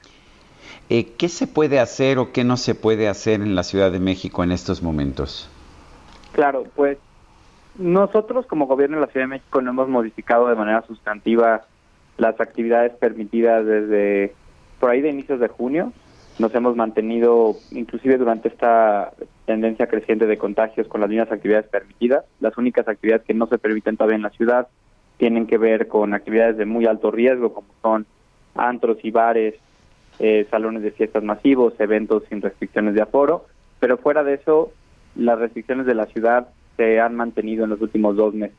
Por esto, esto tiene que ver un poco con, con la política que hemos seguido en los últimos dos meses, de enfocarnos mucho en la vacunación y saber que no podemos, a diferencia del año pasado, regresar a cierres tan drásticos que harían un, que atestarían un golpe gigantesco en la economía de la ciudad. Eduardo, ya todo el mundo está en la calle. Si tú vas al centro en la Ciudad de México, bueno, que tú, eh, pues seguro que, que vas. Eh, Aquí trabajo. Ahí, ahí, estás todo el tiempo. Tienes el, termómetro, ¿no? La gente, pues, eh, sale ahí y, y, la verdad no hay sana distancia, no hay este tipo de protocolos. ¿Cómo nos podemos cuidar? Porque la doctora Sheinbaum decía, no vamos a cerrar. La idea es que todo el mundo se cuide. Es correcto. Nosotros creemos, y es algo que hemos visto con los datos de los últimos 18 meses, que la mayoría de los contagios se dan no en actividades económicas. En las actividades económicas, en el centro histórico es un buen ejemplo. Cuando vamos a un comercio, usamos cubrebocas, entramos dos, tres minutos. No es una circunstancia de altísimo riesgo como puede ser reuniones familiares, fiestas, convivencias en espacios cerrados con personas con las que no cohabitamos. Por eso, un, una de las aprendizajes más importantes que hemos tenido en este año de, pandemia tiene que ver con que hay actividades más riesgosas que otras. Y hay actividades como las actividades económicas que no podemos frenar por obvias razones. Porque un golpe, un cierre de actividades como los que llegamos a tener en mayo del año pasado podría llevar a pérdidas de bienestar altísimas y similares y comparables a las pérdidas que hemos tenido por salud en, en esta pandemia del COVID-19. Por eso lo que le pedimos a la gente es que haga lo que sabíamos hacer muy bien hasta que parece que se nos olvidó alguno, que es cuidarnos lo más que podamos, evitando cualquier reunión en estados cerrados con personas con las que no cohabitemos, mantener el uso del cubrebocas de manera rigurosa en cualquier espacio con personas también con las que no vivamos y seguirnos cuidando y evitar en medida de lo posible estas interacciones no necesarias, no indispensables con personas que no son de nuestro hogar. Eso, aunado a la vacunación, creemos puede ser suficiente para mitigar el impacto de esta ola de contagios que estamos viviendo. Eh, ¿Qué tendría que ocurrir para que hubiera un cambio? Eh, ¿Se contempla algún escenario en que pudiera haber restricciones económicas o ya eso está descartado, simple y sencillamente? En este momento no lo tenemos contemplado y no lo tenemos contemplado por otra razón en estos últimos días, que es, si bien es innegable, es claro para todos nosotros que desde junio hasta la fecha hemos tenido un incremento sustantivo de los casos COVID de las hospitalizaciones por el mismo virus. También vemos señales en los últimos 10 días de una estabilización de los mismos datos, tanto en casos activos, en ingresos hospitalarias, en llamadas al 911, en defunciones. Vemos una estabilización comparado al crecimiento que vimos de manera continua durante 6 a 8 semanas. Por esta razón, no es que digamos que todo está bien, no queremos que esa sea la idea, lo único que estamos diciendo es que el impacto de la vacunación, el impacto de las medidas de protección personal como el uso del cubrebocas, parece que está haciendo que esta ola de contagios se quede en niveles mucho más bajos de la que vimos en septiembre y la que vimos en mayo del año pasado. Por eso, mientras veamos esta estabilidad y ojalá se torne en una tendencia a la baja, no tenemos contemplado ningún cierre de actividades. Nadie quiere que cambien las circunstancias. Hace cuatro meses no sabíamos de la variante Delta y cómo iba a impactar en la ciudad. Entonces no descartamos cambios futuros, pero en este momento en particular, con los datos que vemos, no tenemos contemplada la restricción de actividades económicas. Eduardo, con este semáforo naranja, eh, ¿vamos a entrar a los restaurantes de igual manera, los cines de igual forma que en los últimos meses? ¿No cambia nada? Sigue igual que el 6 de junio, es decir, aforos del 60% en interiores y en exteriores para, para casi todos los establecimientos, también es importante. Los aforos no están como estaban previo a la pandemia. Si bien sí se han incrementado, no se permite al 100% la operación de la gran mayoría de las actividades. Hay todavía restricciones, pero son restricciones menores comparadas con las que llegamos a vivir en mayo y en diciembre. Muy bien. Muy bien, gracias Eduardo Clark. Hasta luego, buen día. Hasta luego, Dardo Clark, que es director general de Gobierno Digital de la Agencia Digital de Innovación Pública de la Ciudad de México. Pues usted qué piensa, usted díganos a través de sus mensajes en WhatsApp qué opina, eh, se cierra o no se cierra semáforo naranja con 60% de, de aforo en los establecimientos o deberíamos eh, tener acciones más, más fuertes en este proceso de contagios, de aceleración de contagios de la Delta. Pues ahí está la decisión de la Ciudad de México. Pues es una decisión, ah, es una decisión complicada. Eh, todos entendemos la necesidad de, mantener uh, sana distancia, pero también pues entendemos que no se puede seguir cerrando la economía, que además tampoco sirvió mucho, ¿no? En la Jornada Nacional de Sana Distancia del año pasado fue el periodo en que mayor crecimiento tuvo tuvieron los contagios y los decesos, infortunadamente. Son las 8 de la mañana con 22 minutos. Vámonos a las calles de la Ciudad de México. Daniel Magaña, adelante. ¿Qué tal, eh, Sergio? Muy eh, buenos eh, días. Efectivamente, pues tenemos información vehicular en las personas que se trasladan en, la zona de la calzada Ermita. Fíjate que continúan estas obras, una mañana nublada, pero aún sin lluvia. Cuanto a las condiciones vehiculares, algunos rezagos para cruzar la zona del Deportivo de Santa Cruz Mellehualco a partir de aquí. El avance, pues, mejor en dirección hacia la zona también de Santa Marta, el sentido opuesto de la calzada Ermita con eh, carga vehicular en las inmediaciones de la estación del Metro Constitución de 1917, pero a partir de aquí el avance es constante en dirección hacia el eje 5 de la avenida Javier Rojo Gómez. El reporte, muy buen día. Gracias, Daniel Magaña. Bueno, y nos gusta escuchar sus puntos de vista, sus opiniones, sus saludos, sus comentarios. ¿Por qué no nos manda usted un audio de voz a nuestro WhatsApp? Es el 55 20 10 96 47. Repito, 55 20 10 96 47. Guadalupe Juárez y Sergio Sarmiento estamos en el Heraldo Radio y así como a usted le gusta escucharnos, a nosotros nos gusta escuchar sus puntos de vista. Regresamos.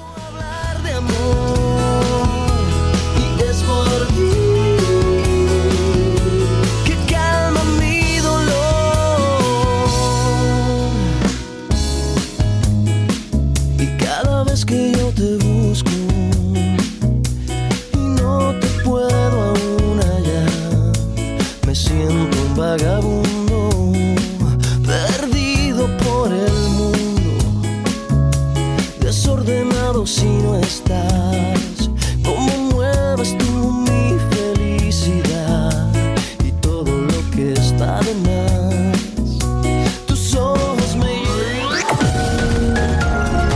Sarmiento y Lupita Juárez quieren conocer tu opinión, tus comentarios o simplemente envía un saludo para ser más cálida esta mañana. Envía tus mensajes al WhatsApp 5520 109647.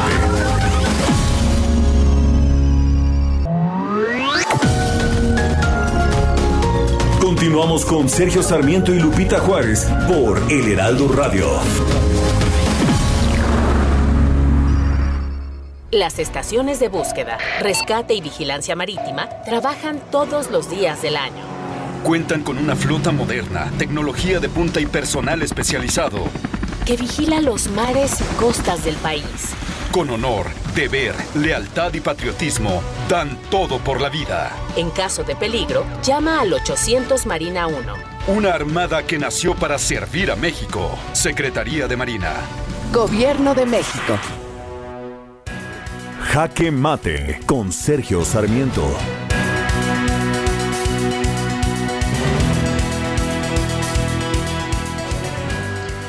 Esta mañana el INEGI dio sus reportes de inflación para el pasado mes de julio y son reportes inquietantes.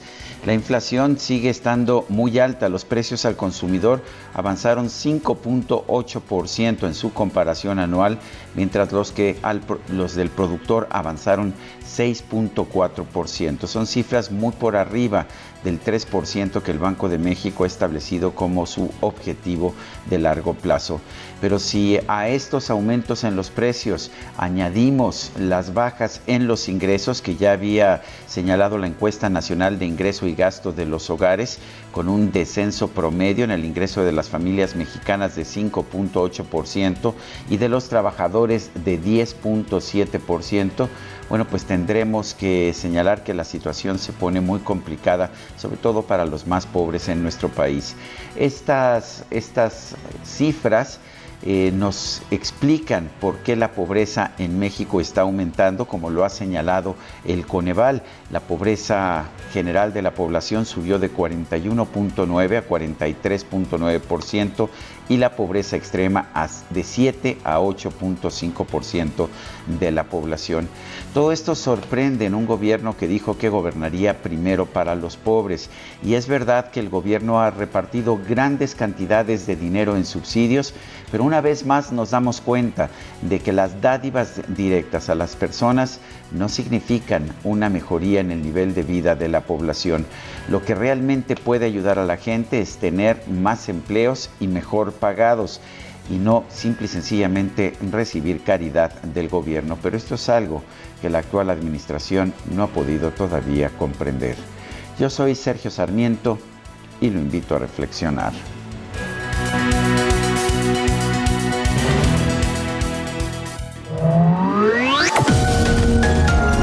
Para Sergio Sarmiento tu opinión es importante.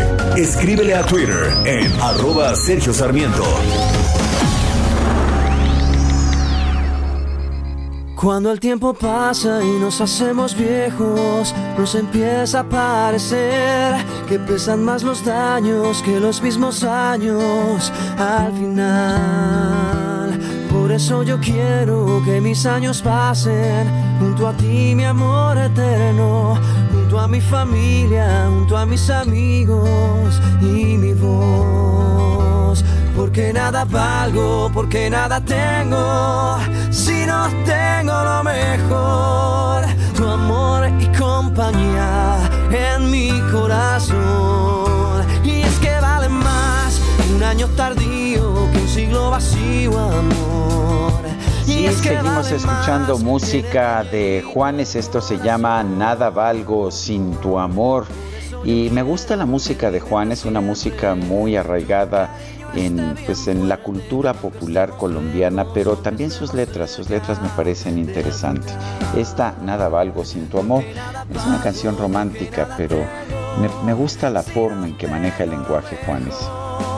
Tu amor compañía en mi corazón.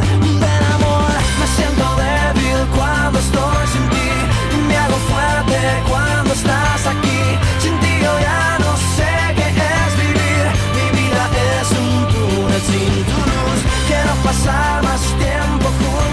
Queremos mensajes de nuestro público. Tenemos mensajes y ojalá que nuestros amigos estén disfrutando la música de Juanes esta mañana. Oye, dice una persona, si en Ciudad Juárez vale 15 pesos la gasolina, que viaje una hora y media el presidente a Villa Humada y ahí vale 21 pesos con 47 centavos. A don Bienestar no le cuadran los pesos en litros.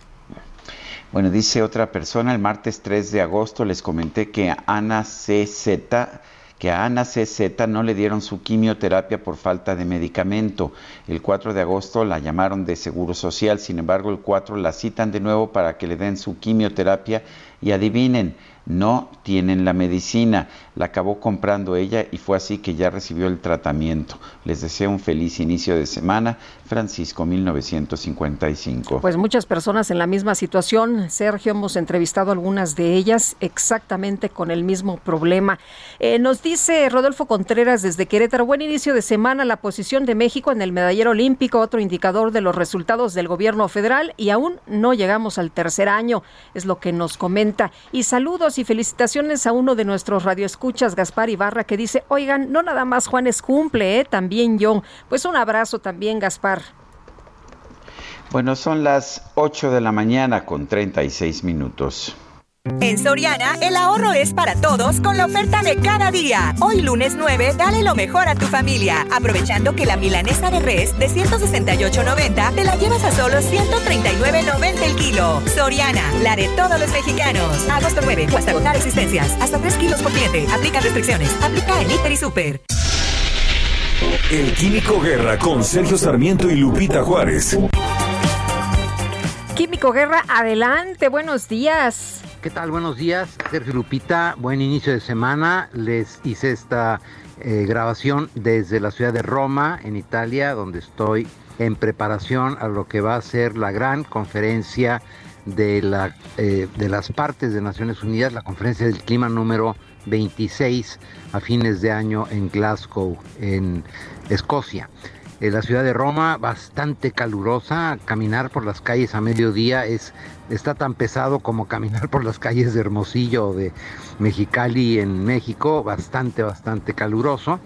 Eh, interesante que hay todavía pocos turistas con medidas bastante estrictas. Déjenme decirles que si uno se sube a un transporte público, entra a una oficina pública, al aeropuerto, a un hospital, etcétera, sin tapabocas, son 450 euros, unos 9.500 pesos de multa por no traer el tapabocas.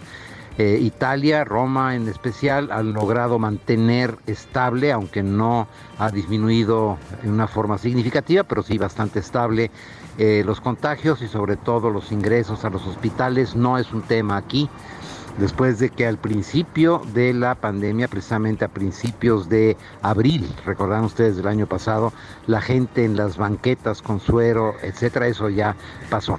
Y bueno, está eh, avanzando evidentemente esta transformación energética. Aquí es todo un caso en donde eh, se están preparando para lo que va a ser la conversión a energías renovables baratas energías renovables que tienen un costo mucho menor a las energías del petróleo y por lo tanto existe junto con la Unión Europea esta estrategia de invertir mucho, por ejemplo, en electrolineras para los coches eléctricos. Se piensa hacer una red tan extensa como las gasolineras actuales de electrolineras.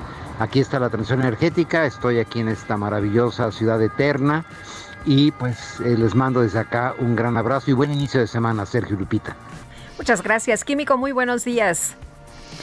Son las 8.39. El presidente Andrés Manuel López Obrador informó que las clases presenciales serán una actividad súper esencial.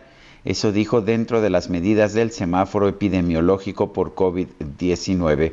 Luis Arturo Solís es presidente de la Unión Nacional de Padres de Familia. Eh, Luis Arturo Solís, buenos días. ¿Qué piensan ustedes de este regreso a clases presenciales? Hola Sergio, muy buenos días.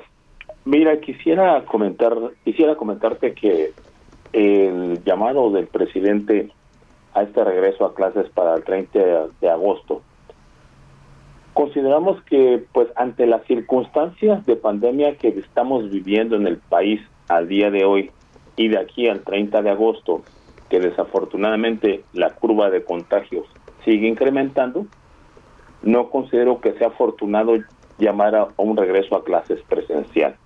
¿sí? Eso es número uno. Número dos, que si es necesario regresar a clases, sí, sí es muy necesario. Como padres de familia, nosotros en la Unión Nacional de Padres de Familia hemos escuchado las voces de todos los padres de familia, hemos escuchado las enseñanzas de secretarios de educación pública como Coahuila, Guanajuato, este, Querétaro, donde han hecho programas pilotos, programas pilotos que han sido muy exitosos y en los cuales han demostrado que hacia el interior de las escuelas no existen los contagios. O sea que los contagios son mínimos, no llegan ni a una décima de punto en las experiencias que se dieron en Campeche, en Nuevo León, en, Sonora, en Coahuila, nos ha demostrado que sí se puede regresar a clases, pero un regreso a clases seguro. Eh, Luis Arturo, hay quien señala que se, eh, sería criminal mandar a los niños a las, a las clases presenciales, pero hay quien dice que el eh, sistema híbrido podría ser muy bueno porque no todos los papás pueden pagar el Internet para que los niños aprendan a, pues, a distancia. Mira, Lupita, ahí quiero ser muy empático. En la escuela particular, eh, que existen 45.173 planteles a nivel nacional, pues sí, en la escuela particular existen las garantías porque ahí se están conociendo el cumplimiento de los protocolos establecidos por la Secretaría de Salud y la Secretaría de Educación Pública, eh, donde se podrán llevar a nuestros hijos y podrá existir un, podrán existir clases presenciales, yo recomendaría que fuesen de forma escalonada, que, que, esto fue el éxito que se dio cuando se hicieron los pilotajes, es que fue de forma escalonada, de forma híbrida. Pero ahora, en las escuelas públicas, que estamos hablando de 215.938 planteles en el país, en los cuales tenemos 31 millones de alumnos en estos 215.000 planteles, hay un dato que nos da a conocer Mexicanos Primeros y dice que el 23% de las escuelas permanecen sin agua. Esto representa 49.163 planteles y el 31% representan y o tienen daños estructurales. Esto representa 66.940 planteles en la escuela pública. Esto es un reto muy significativo para la Secretaría de Educación Pública. Yo vi que el boletín que mandó la Secretaría de Educación Pública el 5 de agosto, en este caso la, la maestra Delfina Gómez, y dice que del 11 al 13 de agosto, o sea, pasado mañana, llevarán a cabo la sesión del Comité de Participación de Salud Escolar para considerar, bueno, cómo llevarán a cabo la limpieza de estos planteles, pues solamente lo podrán llevar a cabo junto con la participación de toda la comunidad educativa. ¿Por qué? Porque no creo que ellos en menos de 15 días tengan la capacidad logística ni tampoco el presupuesto para poner en orden 215.900 escuelas públicas. Y ahí donde yo he dicho que, bueno, dicen que hay que regresar. Yo siempre, yo siempre he insistido que nos digan cuál van a ser los cómo, porque de esa forma es como los padres de familia tenemos, tendremos la certeza si se puede llevar a nuestros hijos a una escuela. Vuelvo a repetir, la escuela particular sí tiene las condiciones, pero la escuela pública, donde están 31 millones de niños o donde van a ir 31 millones de niños, adolescentes y jóvenes, pues no sé si tengan las garantías para poder regresar a clase. Bueno, pues entonces eh, sí están a favor de regresar a clases, pero lo que importa es el cómo. Y claro, si no hay agua en las escuelas, pues no hay cómo. Sí, es que eso vuelvo a repetir. Yo creo que después de 15, 16 meses de estar en un encierro, y refiero encierro porque solamente asistieron a los niños ciertos pilotajes, pudieron asistir algunos en diferentes estados de la República, nos deben de decir el cómo. Yo creo que cuando como padres de familia el, gobierno federal y los gobiernos de los estados nos digan los cómo y que nos sentemos en una mesa todos aquellos que formamos parte de la comunidad educativa, directivos, padres de familia, administrativos, junto con la autoridad y nos digan los cómo y nos den certeza y nos den información suficiente y no solamente que nos digan pues lleve trueno relampague nos vamos el 30 de agosto, híjole, creo que es muy desafortunado escuchar, escuchar eh, el decir y no escuchar el hacer. Y yo lo que quiero es que pasen del dicho al hecho, que nos digan los cómo y en función de los cómo es como entonces yo creo que todos vamos a sumarnos a trabajar para que nuestros hijos en un corto plazo, porque creo que en este momento no es lo afortunado, pero que en el corto plazo puedan a regresar a clases presenciales. Como tú decías, híbridos, escalonados, existen muchos mecanismos que se pueden dar y creo que este es el reto que tiene la Secretaría de Educación Pública. Luis Arturo Solís, presidente de la Unión Nacional de Padres de Familia, gracias por esta conversación. Muchas gracias a ti, Sergio. Muchas gracias, Lupita. Un buen día a todo tu público. Gracias. Buenos días. Son las 8 con 45. En Soriana bajamos los precios. Ven y compruébalo. Como el atún Herdes en lata de 130 gramos, lo bajamos a 15.50. Y mayonesa Hellmann's de 790 gramos de 53.50, la bajamos a 47.50. Soriana, la de todos los mexicanos. agosto 9. Aplican restricciones. Aplica en Hiper y Super. Sergio Sarmiento y Lupita Juárez. Y está con nosotros Jorge Ramos, periodista de La Silla Rota. Jorge, ¿qué tal? Muy buenos días. Lupita, ¿qué tal? Muy buenos días, Sergio, auditorio. Acabamos de traspasar la cafetería, eso fue lo que nos expresó Saraí Lara en un tono tranquilo, aunque todavía tratando de asimilar este hecho. Ella luchó con todas sus ganas, con todas sus fuerzas para sacar adelante este negocio familiar pero las deudas generadas durante la pandemia de COVID la llevaron a tomar esta difícil decisión. La silla rota documentó desde junio del año pasado las peripecias por las que pasó Saraí para reactivar las ventas en la cafetería Green Cup, ubicada en Hermosillo, Sonora, luego del cierre, del primer cierre de actividades por la COVID.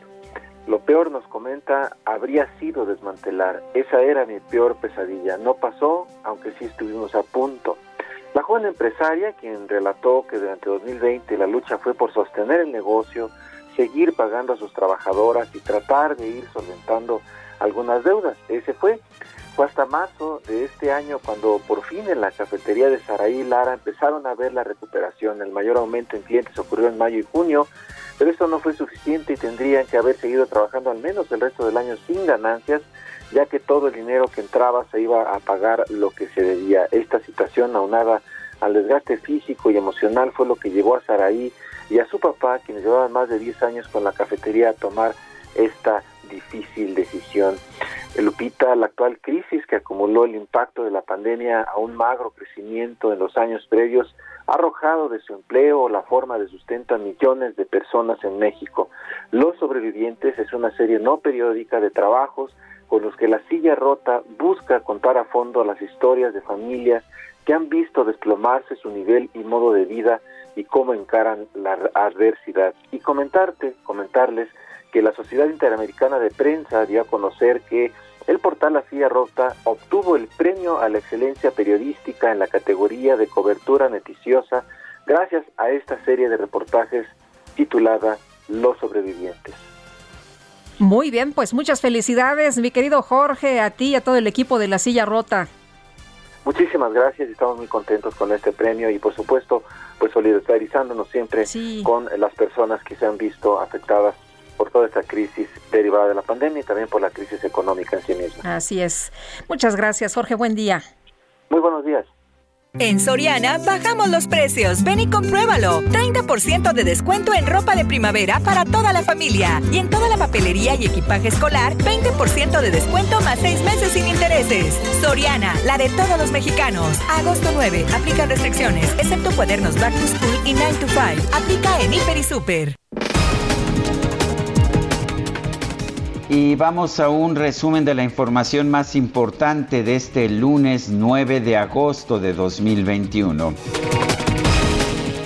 Esta mañana, durante la visita del presidente Andrés Manuel López Obrador a Ciudad Juárez, Chihuahua, el gobernador del estado, Javier Corral, destacó las coincidencias que tiene con los proyectos del gobierno federal.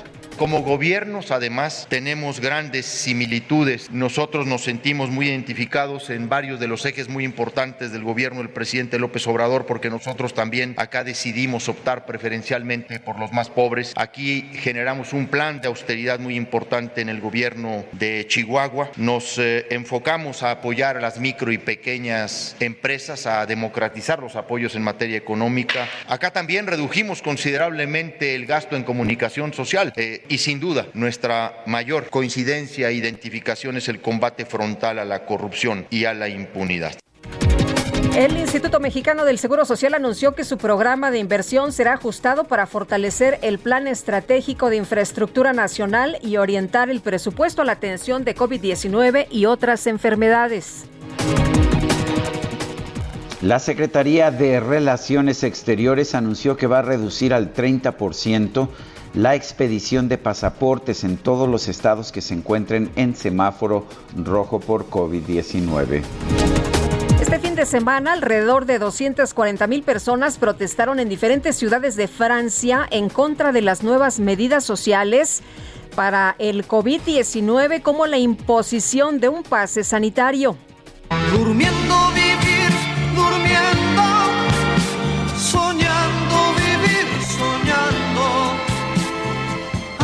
En San Luis Potosí se hizo viral la historia de un joven que decidió acampar a unos metros de un centro de vacunación contra el COVID-19 para ser el primero en estar formado y evitar así las largas filas. Sin embargo, el muchacho olvidó poner su despertador. Como ve usted, se quedó dormido por más tiempo del que quería y cuando despertó se dio cuenta de que ya había mucha gente esperando, por lo que no le quedó otra opción que dirigirse hasta el final de la fila. Ay, pobre. Pues sí. Hombre, si llegó primero. Ay, ay, ay, el que siempre llega primero y no se queda dormido es Augusto Atempa, que está por allá en Periférico Sur. Augusto, ¿qué tal? Buenos días.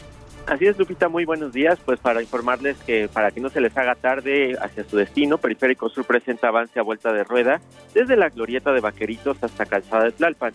Es una velocidad en promedio entre 30 y 40 kilómetros que estarán recorriendo en este punto. Y otra, otra de las avenidas que también presenta avance lento es Calzada de Tlalpan. Esto desde División del Norte hasta Calzada, eh, hasta Calzada Tasqueña y esto es para quienes buscan llegar hacia la zona centro, también hay que tenerlo en cuenta. En sentido contrario, hacia la zona sur, el avance es mucho más rápido. Sergio Lupita, el reporte. Muchas gracias, Augusto. Buen día. Buenos días. Y vámonos ahora a eje central. Alan Rodríguez nos tiene información. Adelante, Alan. Lupita Sergio, muy buenos días. Tenemos el reporte de vialidad desde el eje central Lázaro Cárdenas esta mañana desde la zona de viaducto hasta el cruce con Fray Servando. Tenemos avance bastante lento para todos nuestros amigos que se dirigen hacia la zona centro de la capital del país. Por otra parte, comentarles que la avenida Fray Servando a partir del eje central Lázaro Cárdenas y hasta la zona de Congreso de la Unión, igual de igual manera esta mañana presenta bastantes asentamientos tanto por el cambio de luces del semáforo como la eh, colocación de puestos ambulantes que se registra esta mañana en la zona de la Merced. Por lo pronto, Sergio Lupita, el reporte de vialidad, invitando a todos nuestros amigos a conducir con mucha precaución para que llegue con bien a su destino. Alan, muchas gracias. El reporte, buen día. Buenos días. Esta mañana yo vi un poquito más de, de, tránsito, Sergio. Y bueno, pues ahí está ya el reporte de nuestros compañeros de cómo se mueve la ciudad a esta hora. Bueno, y nos gustaría conocer sus puntos de vista. Ya sabe usted que estos nutren nuestro programa y además nos hacen muy contentos. Mándenos un audio de voz o un mensaje de texto a nuestro número de WhatsApp 55 20 10 96 47. Repito, 55 20 10 96 47. Nosotros regresamos en unos momentos más. Tener bien llenito el corazón. Por eso yo quiero que en mi mente siempre tu cariño esté bien fuerte, aunque estemos lejos o aunque estemos cerca del final. Porque nada valgo, porque nada tengo, si no tengo lo mejor, tu amor y compañía en mi corazón. Cuando estoy sin ti. Me hago fuerte cuando estás aquí. Sin ti yo ya no sé qué es vivir. Mi vida es un túnel sin tu luz. Quiero pasar más tiempo junto a ti. Recuperar las noches que perdí. Vencer el miedo inmenso de morir. Y ser eterno junto a ti. Porque nada valgo, porque nada tengo. Si no tengo lo mejor, y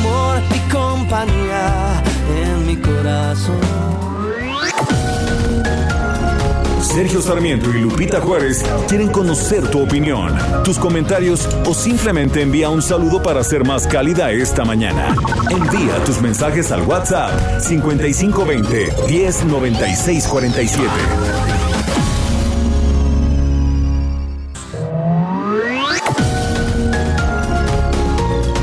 Continuamos con Sergio Sarmiento y Lupita Juárez por El Heraldo Radio. Seguro que todos tenemos un proyecto que por una u otra cosa hemos dejado pendiente, a veces por el tiempo, por los niños, porque luego. Pero si ya te decidiste a dar el primer paso y quieres hacerlo realidad, cuentas con un crédito personal Citibanamex. Desde el principio está genial, porque no te cobran comisión por apertura y además tú escoges el plazo que más te convenga y pagas en mensualidades fijas. ¿Qué esperas? Cumple esa meta con un crédito personal Citibanamex. Pídelo hoy en cualquier sucursal. Consulta requisitos y CAT en Citibanamex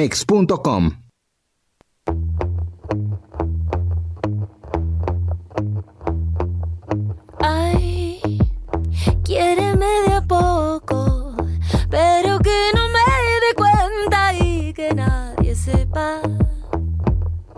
Ven y cuídame, pero que parezca que me estás haciendo daño. Amárrame.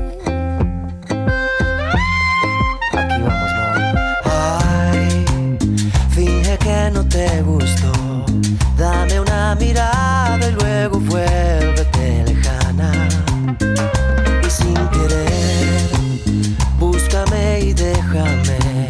Llámame, pero no me hables, bésame y ahúgame.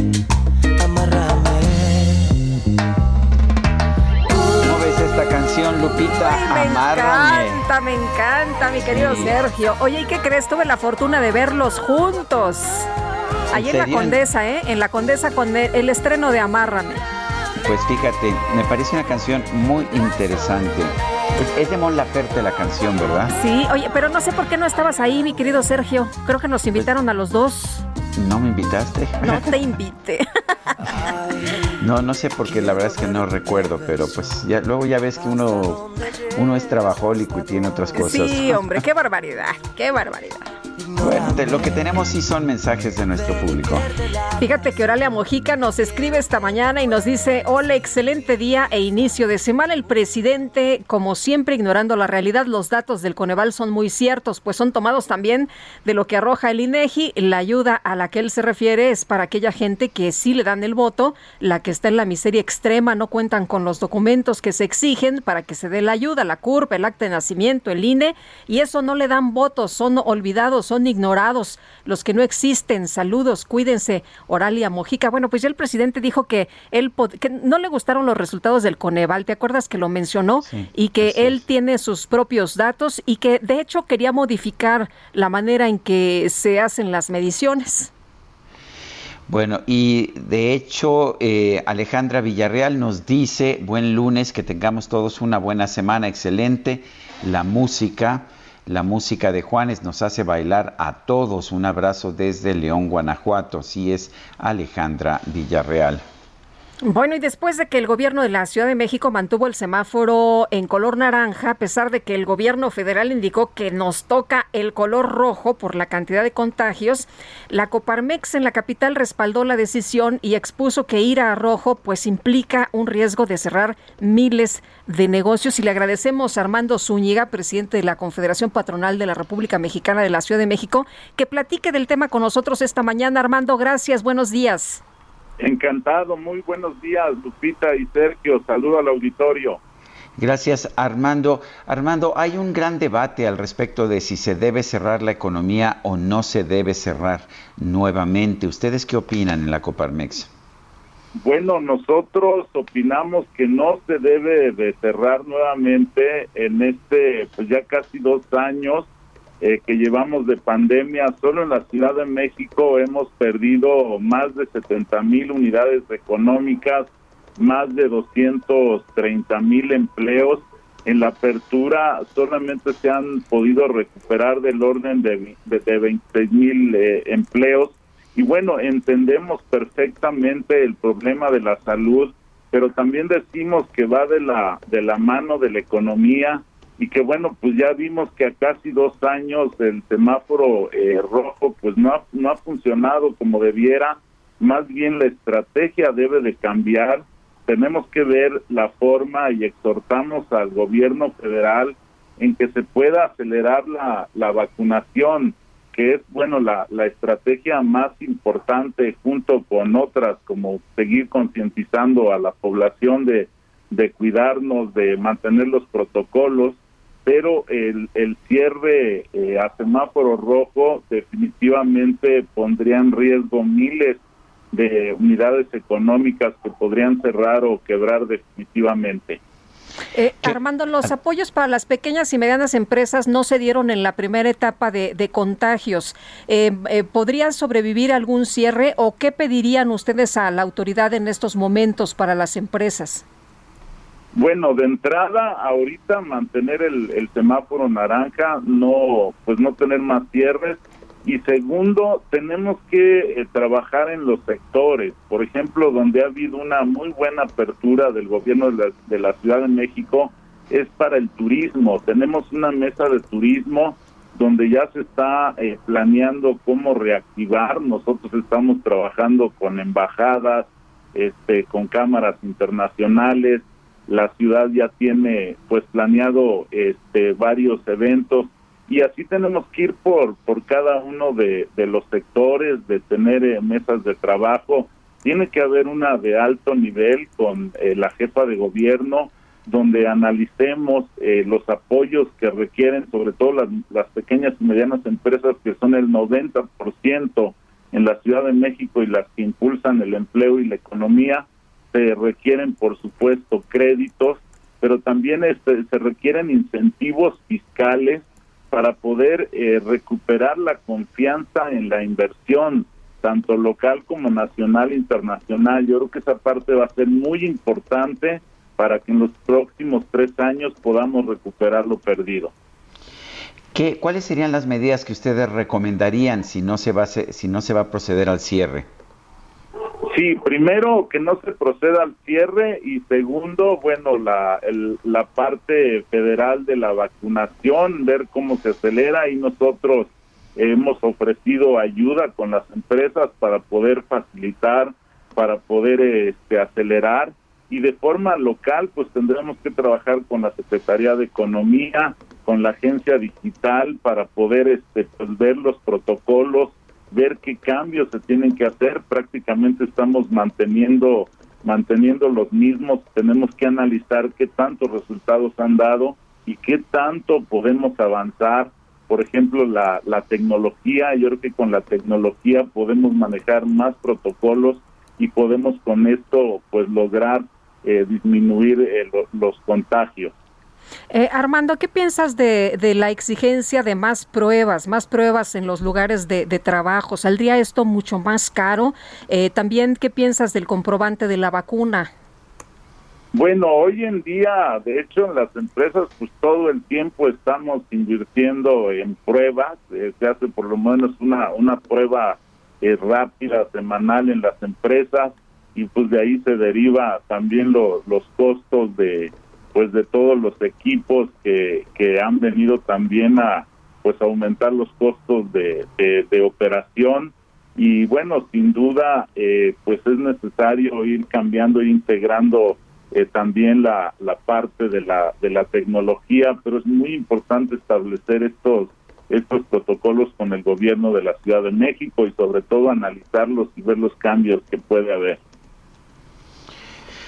bueno, pues Armando Zúñiga, presidente de la Coparmex en la Ciudad de México, gracias por hablar con nosotros y, y, para lo que valga, yo también estoy de acuerdo, no se puede cerrar la economía más, creo que tenemos que aprender a cuidarnos sin dejar de trabajar.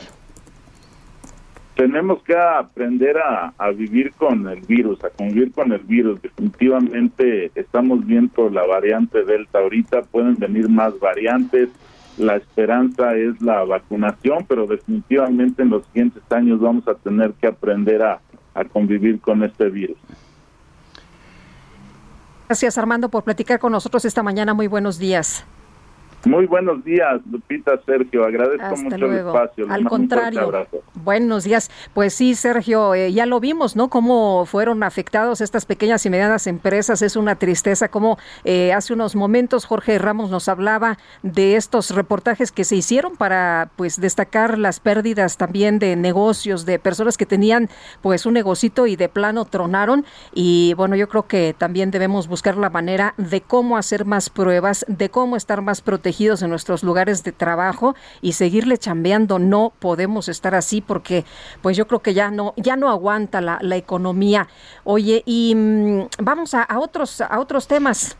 La Unidad de Inteligencia Financiera lanzó una convocatoria para la certificación PLD es una certificación que está abierta a los profesionales que desean combatir el lavado de dinero y el financiamiento al terrorismo. Eh, yo no sé exactamente cuál sea esta, pero vamos a preguntarle a Maribel Vázquez, socia fundadora de GMC 360, una firma eh, muy reconocida, la firma más reconocida en prevención y lavado de dinero con más de 30 años de experiencia en el sector empresarial y financiero. Maribel Vázquez, gracias por tomar nuestra llamada y quiero empezar por preguntarte lo más elemental. ¿Qué es la certificación PLD? ¿Qué tal, Sergio Lupita? Muchísimas gracias. Buenos y con mucho gusto. Eh, buenos días. Gracias por estar con ustedes. Y por supuesto que les platico que esta convocatoria es para realizar un examen y este examen se va a llevar a cabo el próximo 27 de noviembre. Se van a poder inscribir entre el 9, precisamente hoy inician las inscripciones entre el 9 y el 17 de septiembre y los resultados los tendremos hasta el 10 de enero. ¿Qué pasa aquí? Resulta ser que todo el tema de prevención de lavado de dinero ha sido algo que, que de alguna manera prácticamente ha sido lo más fuerte para sector financiero. Bancos, o FOMES, uniones de crédito y demás es, es un tema que lo han estado trabajando ya desde hace mucho tiempo y bueno, el examen de certificación para el, el área de cumplimiento, para que sea la persona que sabe eh, llevar todo lo que tiene que hacer para proteger a su empresa de estos riesgos de lavado de dinero, pues este examen empezó con la Comisión Nacional Bancaria de Valores hace cinco años. Ahora es un hecho histórico, es la más grande convocatoria en toda la historia de México porque, por ejemplo, el sector financiero estamos hablando de 3.400 jugadores, entidades diferentes. En este caso, están registradas hasta 2018 en actividades vulnerables 70.000. Y eso estamos hablando de las que están registradas, todavía falta las que están en ese proceso eh, y, y, nos referimos a todas las constructoras, desarrolladoras, notarios, venta de autos, de cualquier equipo de transporte, joyas, etcétera. Entonces, eh, pues es un tema bastante complejo y que hace cinco años nosotros decíamos, ojalá que todo esto fuera algo tan común en la población que no esté eh, dedicada a lo que es sector financiero, que todo mundo pudiera poner su grano de arena. Hoy tenemos, gracias a esto, esta oportunidad de que empecemos a profesionalizarnos en el tema de prevención de lavado de dinero. Del temario viene súper interesante y viene con temas internacionales, viene obviamente con el tema de las actividades vulnerables, qué son, cuáles son, qué se tiene que hacer, etcétera. Un, un, capítulo muy, muy interesante que nos llama mucho la atención, que no estaba dentro de la certificación para bancos, eh, responsabilidad administrativa y penal en actividades vulnerables. Entonces, ese, ese tema creo que es algo que nos va a impactar muchísimo también para las empresas, porque de alguna manera nos están diciendo, aguas porque tu forma de protegerte como empresa ante alguna denuncia y demás es cuando tú cuentes con un sistema de compliance. Entonces, están abriendo esta convocatoria para, como bien dices, todas aquellas personas que realicen actividades vulnerables. Tú, por ejemplo, si tú tienes un inmueble y lo rentas y caes en un supuesto actividad vulnerable, pues te sirve. Tu tía que está en Puerto Vallarta, vende joyería y demás, cae en actividad vulnerable, también lo podría tomar Ahora bien, las personas, ya empresas más grandes, una agencia automotriz, etcétera, ya tienen personas designadas o tienen áreas de cumplimiento, también se pueden enfocar. Pero ¿sabes quién más? Todos aquellos estudiantes que están preparándose ahorita estudiando alguna licenciatura, que no llevan estas materias y que definitivamente te hace una gran diferencia el tener esta preparación, ya lo pueden hacer también, porque solamente tienes que contar con tu certificado de preparatoria, no haber sido sentenciado por delitos patrimoniales, etcétera, ¿no? Entonces, creo que es un gran gran esfuerzo por parte de la Unidad de Inteligencia Financiera para que también se sume no solamente el sector financiero, sino toda la población en general a conocer este tema y definitivamente gran oportunidad eh, profesional, ¿no? Sí. Oye, ¿cómo se inscriben los que estén interesados, quienes nos están escuchando y dicen, ah, pues yo le quiero entrar? Ah, bueno, pues tienen que entrar a la página de la UIF, uif.gov, y ahí ah, lo primero que aparece es convocatoria, le das clic ahí y ahí te viene cómo descargar el temario, cómo inscribirte. Para ahí eh, vas a tener que cubrir un costo de 6.500 pesos con ellos y este y con eso tú te inscribes. Pero aquí la sorpresa, quiero mencionarlo porque sé que el tiempo en radio es valiosísimo. Tenemos un regalo para todos sus radioescuchas. Nosotros tenemos, somos eh, cinco años preparando a toda la gente para este examen de certificación de la comisión y acabamos de lanzar nuestro curso también con todas las herramientas que ya nos conocen todos en el mercado y a los 10 primeros que escriban en este momento a atención a clientes arroba gmc360.com.mx les regalaremos, les obsequiaremos un curso para eh, preparación para la certificación de la WIF y que tiene un costo normalmente de 8.700 pesos con su libro de eh, eh, incluido sobre actividades vulnerables. Entonces, este regalo también queríamos traer con ustedes, compartirles la nueva, la buena nueva de que ya tenemos una nueva oportunidad de crecimiento la pandemia también nos da oportunidades de dedicarnos más al estudio y salir más fortalecidos, entonces creo que es una gran, gran oportunidad, Sergio Lupita. Bueno, pues muchas gracias, muchas gracias Maribel Vázquez, socia fundadora de GMC 360 por esta conversación.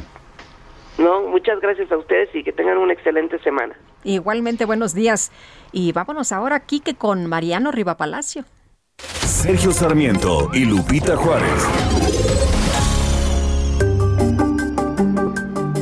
A Bienestar H, ¿cómo estás, Mariano? Buenos días.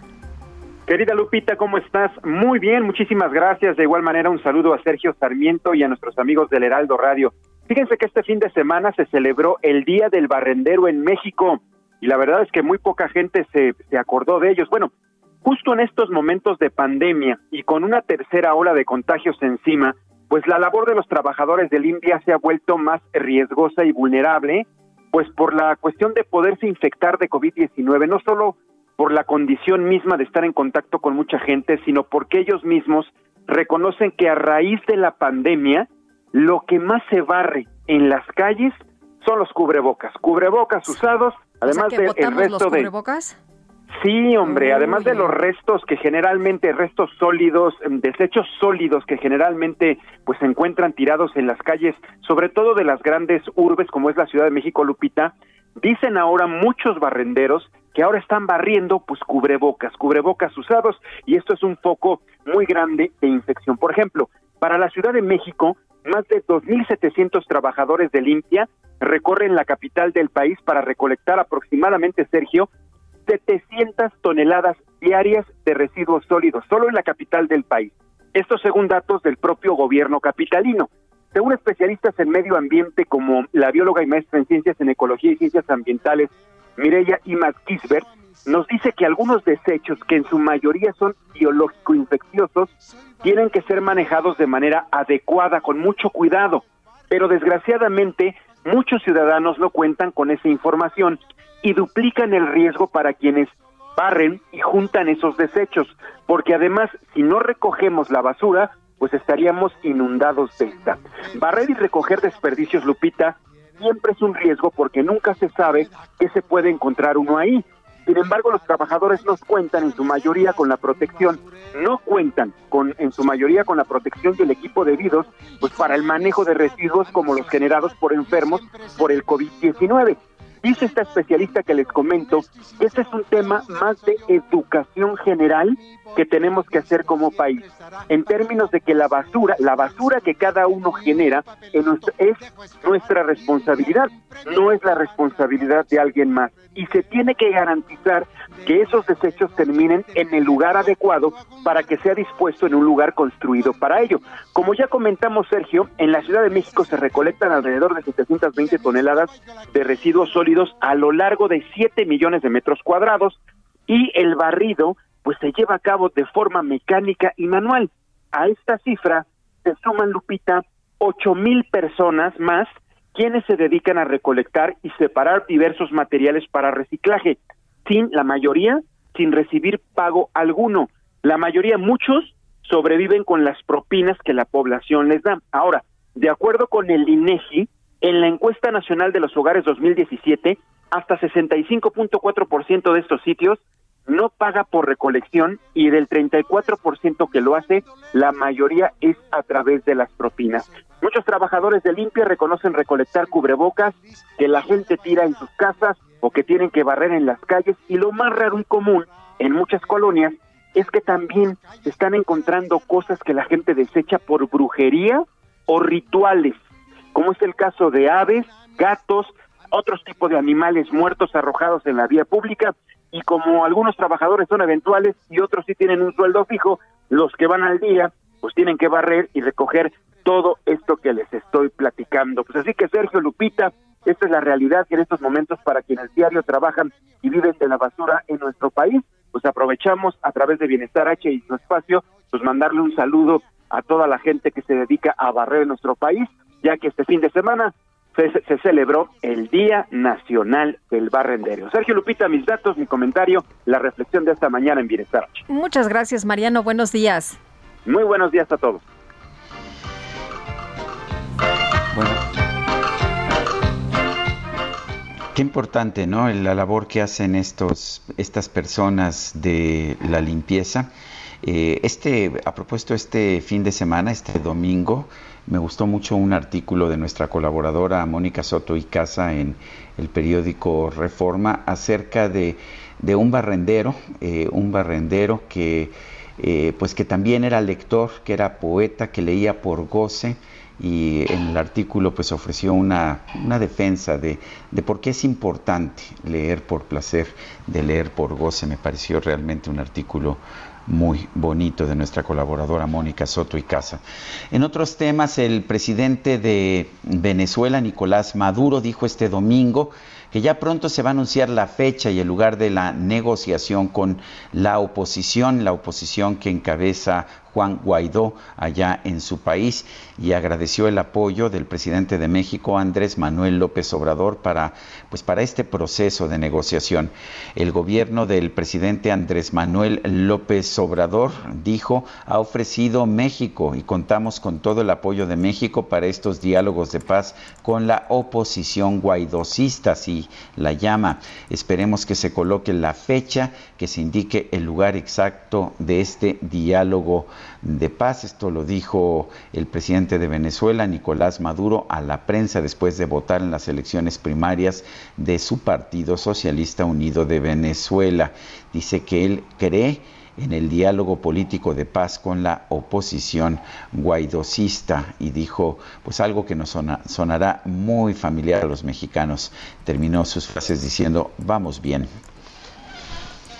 Bueno, este, eh, y, bueno, interesante, ¿no? Que, se va a, tener este diálogo con eh, el gobierno y los opositores finalmente, Sergio, a ver qué sale de, todo esto. Son muchos años en los que se ha intentado una elección eh, pues democrática allá en Venezuela. El gobierno dice que esto ha sido democrático siempre, pero bueno, vamos a ver qué salen de estas mesas. Bueno, y vamos, a, vamos con otros temas, eh, temas que tienen que ver ah, pues también con otro país que usualmente genera tensión, Cuba. Eh, desde hace dos meses eh, desde, hace varios meses estamos viendo una situación de incremento de la migración cubana hacia, hacia los Estados Unidos, según una nota de la Associated Press. Eh, la gente se levanta con la esperanza de recibir un llamado telefónico, un mensaje acerca de la situación de las barcazas de las barcazas que llevan a los migrantes hacia los Estados Unidos.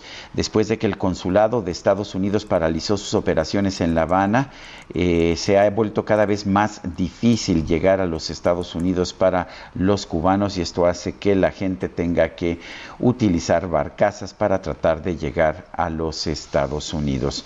Son las 9 de la mañana con 24 minutos, 9 con 24. Guadalupe Juárez y Sergio Sarmiento estamos en el Heraldo Radio. Regresamos en un momento más.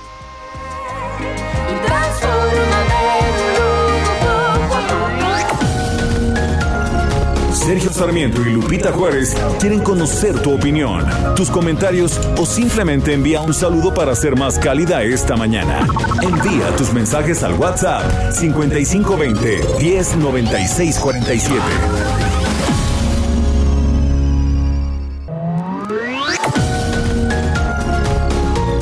Continuamos con Sergio Sarmiento y Lupita Juárez por El Heraldo Radio.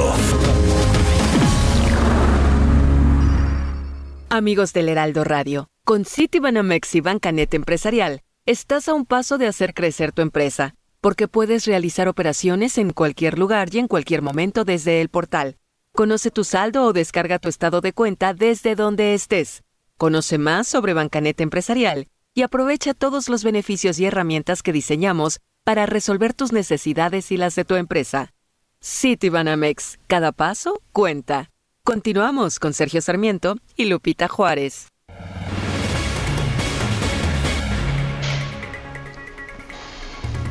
En Yucatán fueron detenidos cuatro policías municipales de Mérida por su presunta participación en la violación y asesinato del joven veracruzano José Eduardo Ravelo el pasado 22 de julio. María Ravelo es madre de José Eduardo Ravelo. María, gracias por tomar esta llamada y ¿qué opina usted de la detención de estas personas? ¿Piensa usted que, que sí son los responsables de esta situación? Pues yo me siento eh, un poco más confiada este en tanto a estos hombres ya no estén en las calles porque ya hay una esperanza de que no vuelva a pasar lo que le pasó a mi hijo porque fue tan cruelmente atacado que le provocó la muerte. Doña María, le mandamos un fuerte eh, eh, abrazo por, por esta eh, situación por la que está atravesando. Le agradecemos que nos tomen la llamada. cuéntenos, ¿qué, ¿qué pasó? ¿Qué le dijo José Eduardo? Tengo entendido que todavía tuvo tiempo él de comunicarse vía telefónica con usted y le platicó los hechos. Sí, él me... Los hechos ocurrieron el 21 de julio y él me habla a mí el 22 y me dice, yo le pregunto, ¿qué milagro que te acuerdas que tienes madre? Y me dice, no mamá, lo que pasa es que me ocurrió un caso muy feo. Digo, pues ¿qué te pasó?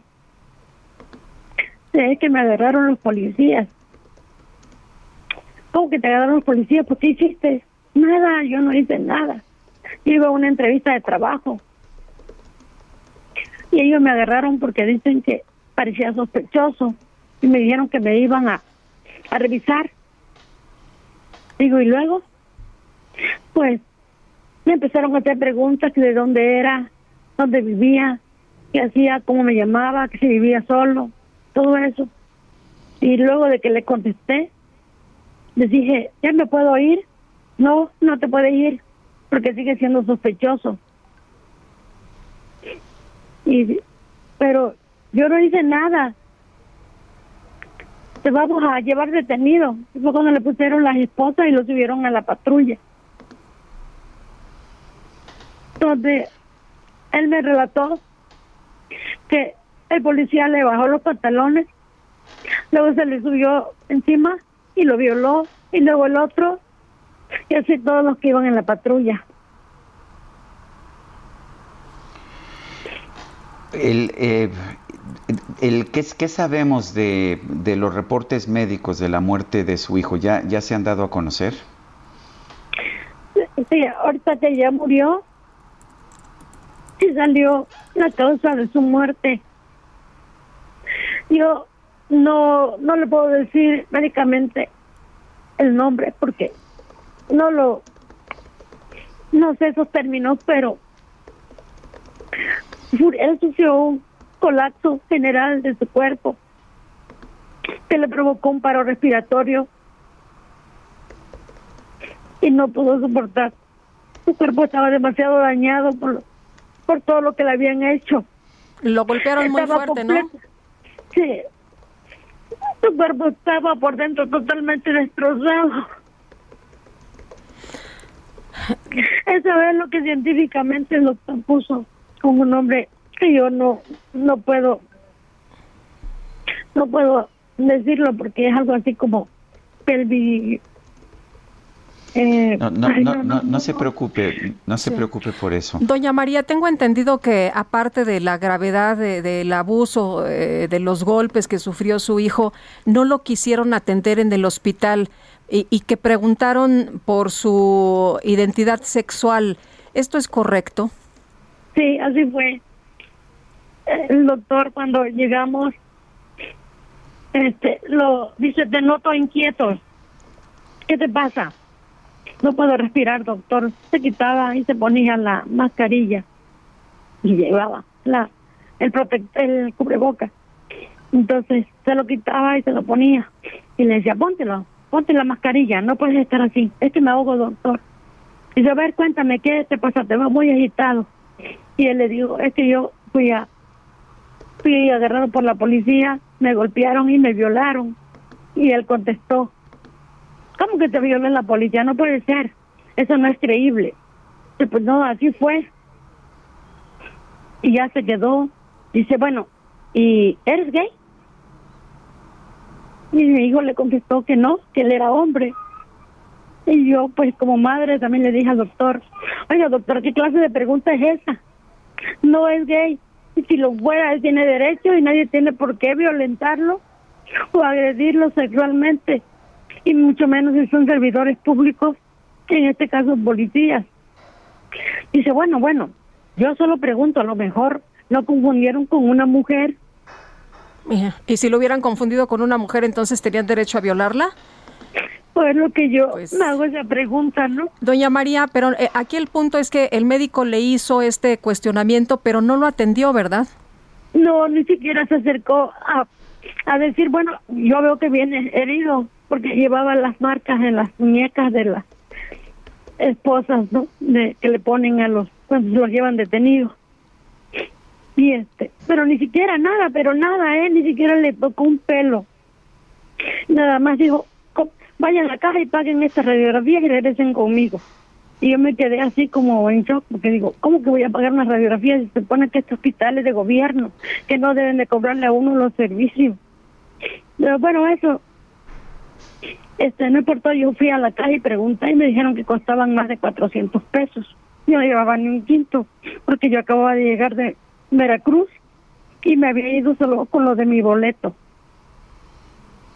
Ya me dijeron y y le digo, vente, dijo, vamos a hablar a, a, Veracruz a ver qué podemos hacer, porque que me manden dinero o algo. Y ya hablé con mi nuera, que ella es la que me estaba apoyando desde Veracruz. Y me dijo, no se preocupe, suegra, si no lo quisieron atender, váyase a la fiscalía, que ya la están esperando, porque yo ya hablé, ya, ya expuse el caso, y la están esperando. Y ya fue que me trasladé a la policía, a la fiscalía, donde mi hijo hizo su declaración y donde se empezó a poner más mal, ya casi no podía respirar. Se lo, se lo reventaba de un lado para otro en la silla y se acostaba sobre el escritorio y me decía, mamá, ya no aguanto. Ya no aguanto no puedo respirar. Llévame al hospital. Entonces yo le dije a la señorita, a la licenciada, ¿de qué modo me pueden ustedes apoyar? Porque yo no conozco aquí, no sé cómo me voy a regresar al hospital para que lo revisen, para que vean qué es lo que tiene.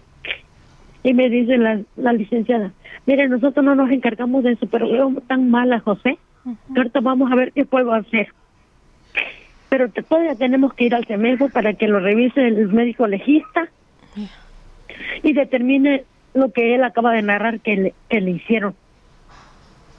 Él ya casi no podía caminar. Me dice, mamá, no voy a aguantar. La licenciada agarró el camino más corto porque normalmente se tiene que salir de ahí del ese edificio y dar un rodeo, pero no, en este caso ella nada más atravesó por medio de las instalaciones. Y aún así mi hijo iba eh, a cada paso se detenía porque ya casi no podía caminar, se ahogaba. Y llegamos ahí, esperamos un ratito en lo que llegaba el médico legista y ya lo pasaron. Y cuando volvió a salir el doctor, le dijo a la licenciada, ¿quién viene con el muchachito? Su mamá, aquí está la señora María.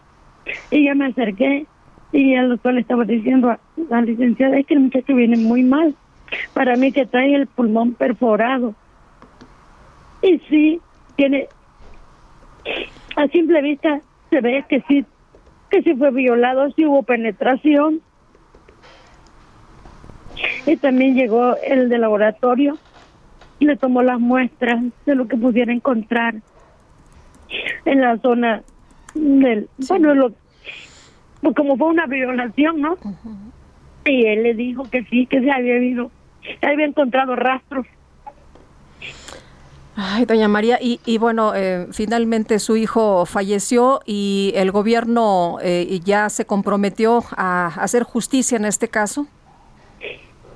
Sí, o sea, por medio de la fiscalía yo he, he estado en contacto con esta licenciada y ella me asegura que sí, que ya están haciendo todo lo posible por esclarecer quiénes fueron los, los culpables de esta de este ataque para que reciban su castigo que merecen.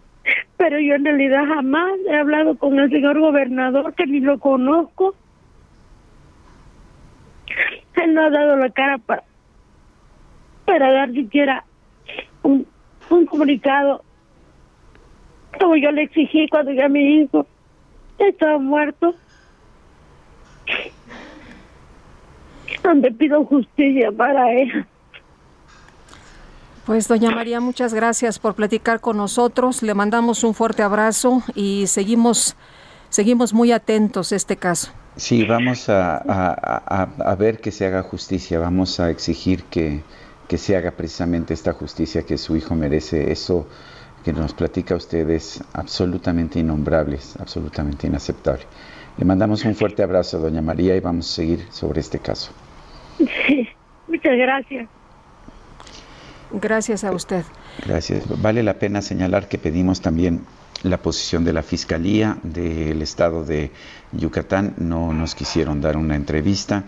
Pues vamos a seguir porque queremos saber si realmente quienes están detenidos son los responsables. Esto es muy importante y, y, creo que no se puede permitir este pues tipo no. de abusos ni aquí ni en ningún lugar. Oye, y también que llegues a un hospital y que te pregunten primero eh, tus eh, preferencias sexuales eh, en lugar de atenderte, me parece a mí sí. de locos, ¿no?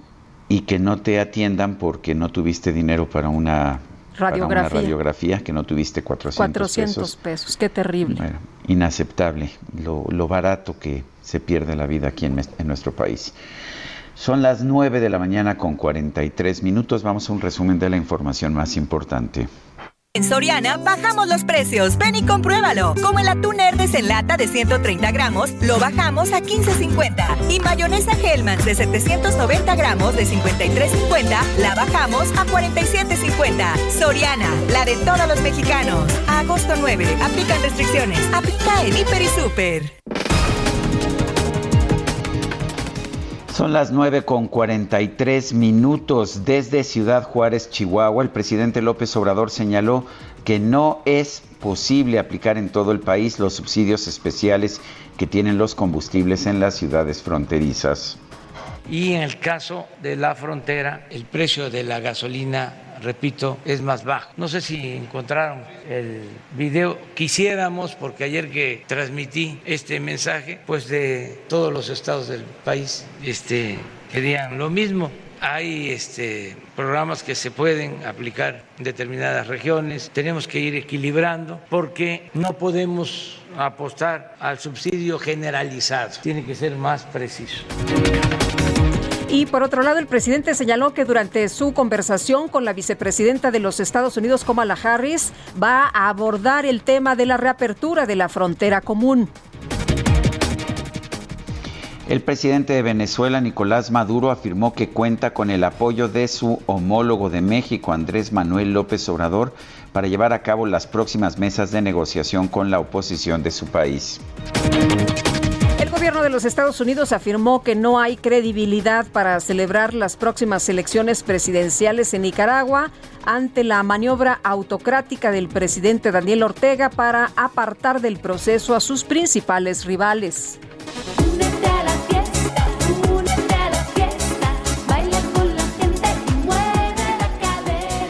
Y luego de que el expresidente de los Estados Unidos, Barack Obama, decidió cancelar una fiesta que preparaba con cientos de invitados para su cumpleaños número 60, eh, esto debido a la variante del Delta COVID-19, se difundieron fotografías del exmandatario bailando durante una supuesta fiesta que habría ofrecido a muchos menos invitados, entre los que destacaban el rapero trap Beckham y la cantante Erika Badu.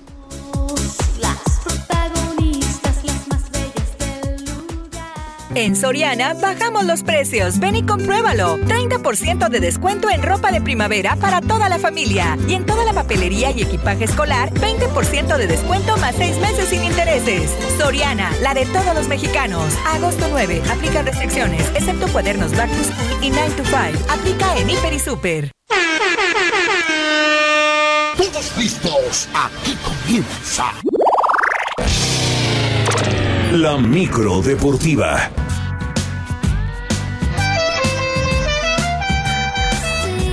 Yo quería ser esa mujer, la madre de tus hijos y juntos caminar hacia el altar, directo hacia la muerte. Y ya llegó la micro deportiva con Julio Romero y la música de Denise Guerrero. ¿Qué tal?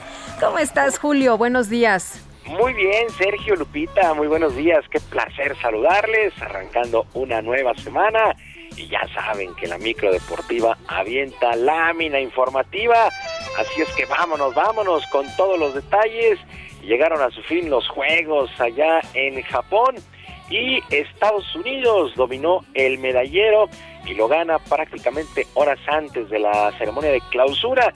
El que la delegación estadounidense conquistó un total de 39 medallas de oro, 41 de plata y 33 de bronce, para un total de 118, mientras que China 38 de oro, 32 de plata y 18 de bronce. 88 preseas en total. El triunfo en el voleibol femenil de los Estados Unidos sobre Brasil pues, rompió el empate, repito, horas antes de esta clausura. Por su parte, México terminó en el lugar 84 con un total de cuatro medallas de bronce. Alejandra Valencia y Luis Álvarez en el tiro con, ar- eh, tiro con arco. Aremi Fuentes en la alterofilia. Alejandro Orozco y Gabriela Agúndez en los clavados. Y el fútbol que consiguió la medalla de bronce. Pues ahí las cosas con estos juegos. Ahora París 2024. Anne Hidalgo, la alcaldesa de esta ciudad francesa, recibió la estafeta en una emotiva ceremonia de clausura. Y en medio de la pandemia y a pesar del semáforo rojo en la capital, pues cientos de aficionados se dieron cita en el Aeropuerto Internacional de la Ciudad de México para recibir como héroes a los jugadores de la selección que conquistaron esta medalla de bronce, la selección de fútbol por supuesto, familiares, prensa y aficionados en general tuvieron que esperar poco más de hora y media porque el vuelo llegó retrasado y aunque el uso de caretas y cubrebocas estuvo presente en todo momento, pues evidentemente la sana distancia jamás, jamás existió. Pues así las cosas con estos juegos que terminaron este domingo allá en Japón. Y con lágrimas, el astro argentino Lionel Messi se despidió del Barcelona luego de no llegar a un acuerdo con la institución, a pesar de que tenía todas las intenciones de quedarse en el equipo. Messi aseguró que no hay mayor razón más que la decisión de no negociar el tema económico con la liga para no quedar endeudados por un solo jugador. Escuchamos a Lionel Messi. Hacia el altar, directo hacia la muerte. No sé, lo que tengo claro es que yo sí hice todo lo posible. Eh, el club, la porta, dijo que no, que no se pudo por un tema de liga, pero, pero escuché muchísimas cosas que se dijo sobre, sobre mí, por qué no seguía o lo que sea, pero te puedo asegurar que de mi parte también hice todo lo posible para, para quedarme, porque quería quedarme.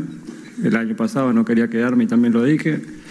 Y este año sí que quería y, y no se pudo. Bueno, pues ahora Messi a buscar equipo. De momento, pues no, no se sabe cuál será su paradero, aunque todo el mundo dice que ya será presentado en los próximos días con el Paris Saint Germain. Pero pues habrá que esperar justamente esta situación. Jornada 3 del torneo Grita México del balompié local. Los resultados finales, León venció 1 por 0 a Querétaro, Mazatlán empató 1 con Monterrey, Cruz Azul pegó 2 por 1 al Necaxa, Toluca 2 por 0 sobre los Cholos, Chivas y Juárez empataron a 2, las Águilas del América en el Azteca vencieron 2 por 0 a la Franja del Puebla, Tigres y Santos empataron a 1, mientras que San Luis derrotó 3 por 1 a los Pumas de la Universidad. Esta jornada 3 cierra el día de hoy a las 9 con Pachuca enfrentando a los rojinegros del Atlas. Y arrancaron, arrancaron los playoffs en el béisbol de la Liga Mexicana y por lo pronto el día de ayer los mariachis de Guadalajara vencieron siete carreras por tres al equipo de Unión Laguna y ya tomaron ventaja de 2 a 0 en estos primeros compromisos que son a ganar cuatro de posibles siete. El resto de las series están empatadas a uno por bando. Veracruz, el Águila de Veracruz derrotó 8 por 3 a los Leones de Yucatán, los Olmecas de Tabasco 3 por 1 sobre los Pericos de Puebla, los Zaraperos de Saltillo 4-2 sobre Acereros de Monclova, los Toros de Tijuana reaccionaron 8 por 4 sobre los Rieleros de Aguascalientes y aquí en el estadio Alfredo Harp también los Diablos vencieron 7 por 5 a los Tigres de Quintana Roo, así es que empatadas las series a uno por bando. El héroe el día de ayer por los Diablos, Julián León, que conectó cuadrangular y produjo dos carreras. Julián León sabe que ahora de visita pueden ser buenos juegos para buscar lo antes posible la calificación a las semifinales de zona. Eh, tuvimos nuestros eh, problemitas aquí en la casa, terminamos súper bien la temporada eh, y en la gira, como lo dices, vayamos a donde vayamos, nosotros vamos a seguir peleando. Somos los diablos y, y no nos vamos a rendir nunca. Obviamente sabemos que tenemos con qué y tenemos este eh, el material y el equipo para llegar lejos y estoy seguro y confiado que así será. Y para finalizar, el mexicano Abraham Anser logró su primer título como profesional en la gira de la PGA del golf al ganar el St. Jude Invitational allá en Memphis en un hoyo de desempate sobre el japonés Hideki Matsuyama y del estadounidense Sam Burns. Así es que buen triunfo de Abraham Anser en el mundo del golf. Sergio Lupita, amigos del auditorio, la información deportiva este lunes, que es una extraordinaria semana. Yo les mando abrazo a la distancia. Muchas gracias, Julio. Muy buenos días. En Soriana, el ahorro es para todos con la oferta de cada día. Hoy lunes 9, dale lo mejor a tu familia, aprovechando que la milanesa de res de 168.90 te la llevas a solo 139.90 el kilo. Soriana, la de todos los mexicanos. Agosto 9, o hasta agotar existencias. Hasta 3 kilos por cliente. Aplica restricciones. Aplica en Hiper y Super. Sé que guardas tus secretos, sé que escondes tus recuerdos, no está mal. Bueno, y a ver, casi se nos echa el tiempo encima, pero tenemos en la línea telefónica a Daniel Gutiérrez, vocalista de La Gusana Ciega. Y bueno, nos están presentando un nuevo sencillo, Empezar de Cero. Daniel, cuéntanos acerca de este sencillo, Empezar de Cero. ¿Cómo está? ¿Cómo está, Sergio? Qué gusto platicar con Gracias, ustedes. Daniel. Pues este es el primer sencillo del nuevo disco de La Gusana Ciega. El disco se llama 1021. Y, y pues es parte de lo que estuvimos trabajando desde principios de este año, que pudimos eh, concentrarnos en la composición y la producción de, nuevo material para, para presentarle a nuestro público y obviamente pues teníamos como mucha necesidad y muchas cosas que decir. Eh, Daniel, nos vamos a identificar porque son los sentimientos que han reunido como mucha de la gente, ¿no? Durante esta pandemia. Fíjate que justo es- esta pandemia y esta crisis pues fue a nivel mundial, nos puso a todos en una situación similar, así es que mucho de las letras de, de este nuevo disco y creo que particularmente esta de empezar de cero, eh, definitivamente sí conecta con, con el sentimiento y lo que hemos estado viviendo todos. Eh, ¿No es difícil presentar un, un sencillo en estos momentos? Eh, pues es difícil, así como ha sido muy difícil no desde el año pasado, Sergio, eh, reinventarnos, adaptarnos, pero lo que sí no podemos hacer es detenernos. Eh, entonces, bueno, estamos eh, probando y aprovechando la tecnología eh, para, para tratar de sacarle provecho y hacer las cosas de, de maneras diferentes, aprovechar dónde está la atención de la gente para difundir y promover el material. Y pues aquí estamos, no hay de otra, es lo que hacemos y lo que necesitamos hacer. Daniel Gutiérrez, vocalista de La Gusana Ciega, gracias por esta llamada, por tomar la llamada. Al contrario, Sergio, igual aprovecho para invitar a la gente que se quiera animar. Vamos a estar en el autódromo en la curva 4 este miércoles. Los boletos en ticket. Heraldo Media Group presentó Sergio Sarmiento y Lupita Juárez por El Heraldo Radio.